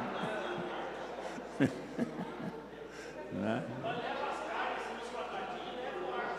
Sim, né? o Marquinho. Marquinho é... Não, eu acredito que, do jeito que as coisas estão andando, eu acredito que até o final do ano a gente vai conseguir fazer o convívio, sim. É claro que a gente vai ter que obedecer algumas regras de, de sanitariedade, né? Mas eu acho que vai dar para a gente fazer o convívio no final do ano, sim. Tem tempo até lá. Né? A gente pode fazer por etapas no cartão, né? O convívio do setor da Serra, o setor da coisa. Aí, como é o convívio de todo mundo, a gente, o setor, Alto da Serra vem para conviver junto com o pessoal da Mantiqueira. Aí, aí vai, no fim dá certo. Tá bom? Alguma pergunta sobre o que nós tratamos no dia de hoje? Alguma pergunta? Alguma dúvida? Ficou alguma coisa para trás? A finalidade desse nosso encontro é exatamente começar a articular de novo o movimento de o, o Ministério de Formação e, é mais para a gente estar presente na casa, para a gente estar juntos, para a gente rezar juntos. Essa é a finalidade, muito mais do que o conteúdo, que também é só, só para recuperar aqueles pontos que são essenciais para nós. Alguma pergunta, alguma dúvida? Oi. Elas já estão prontas. Pode. Nós podemos começar a retomar agora em setembro os encontros EPA, os encontros ah, a vida carismática, podemos retomar. E a partir de em outubro nós já vamos ter os encontros, os retiros setoriais, que foram suspensos por causa da pandemia. Em outubro eu já vou marcar os retiros setoriais, nós vamos fazer retiros setoriais. Já vão pensando, já, eu já falei com os coordenadores, já vão pensando onde vai ser. Que ser um lugar grande que possa juntar todo mundo para não ficar tudo aglomerado. Né? Nós vamos ter os retiros setoriais já a partir de outubro. Vamos retomando, né? Vamos retomando. As cartilhas já estão prontas, vamos retomando isso. E até dezembro a gente vai resolver a questão do, do convívio, né? Eu acredito. Nós estamos ainda em dúvida a questão do, do Moisés. Moisés é uma semana fechada aqui. A gente tem que ver isso ainda. É um, caso ainda. Mas de resto, vamos andando. Essa semana devemos ter a, a, a vistoria aqui do, do prédio para poder autorizar a missa. E eu acredito que já esse mês começamos a, a, os nossos encontros terem missa aqui na casa, o que vai ser um, muito bom para nós. Né? Eu, acho que aqui nós temos condições de ter encontros com 100 pessoas sem nenhum prejuízo para a segurança sanitária. Compromisso, vamos ter o compromisso. Amanhã já tem encontro da. Nós dividimos a turma que vai fazer o compromisso em três. E vamos fazer o compromisso, e o compromisso deverá ser no dia do Cristo Rei. Porque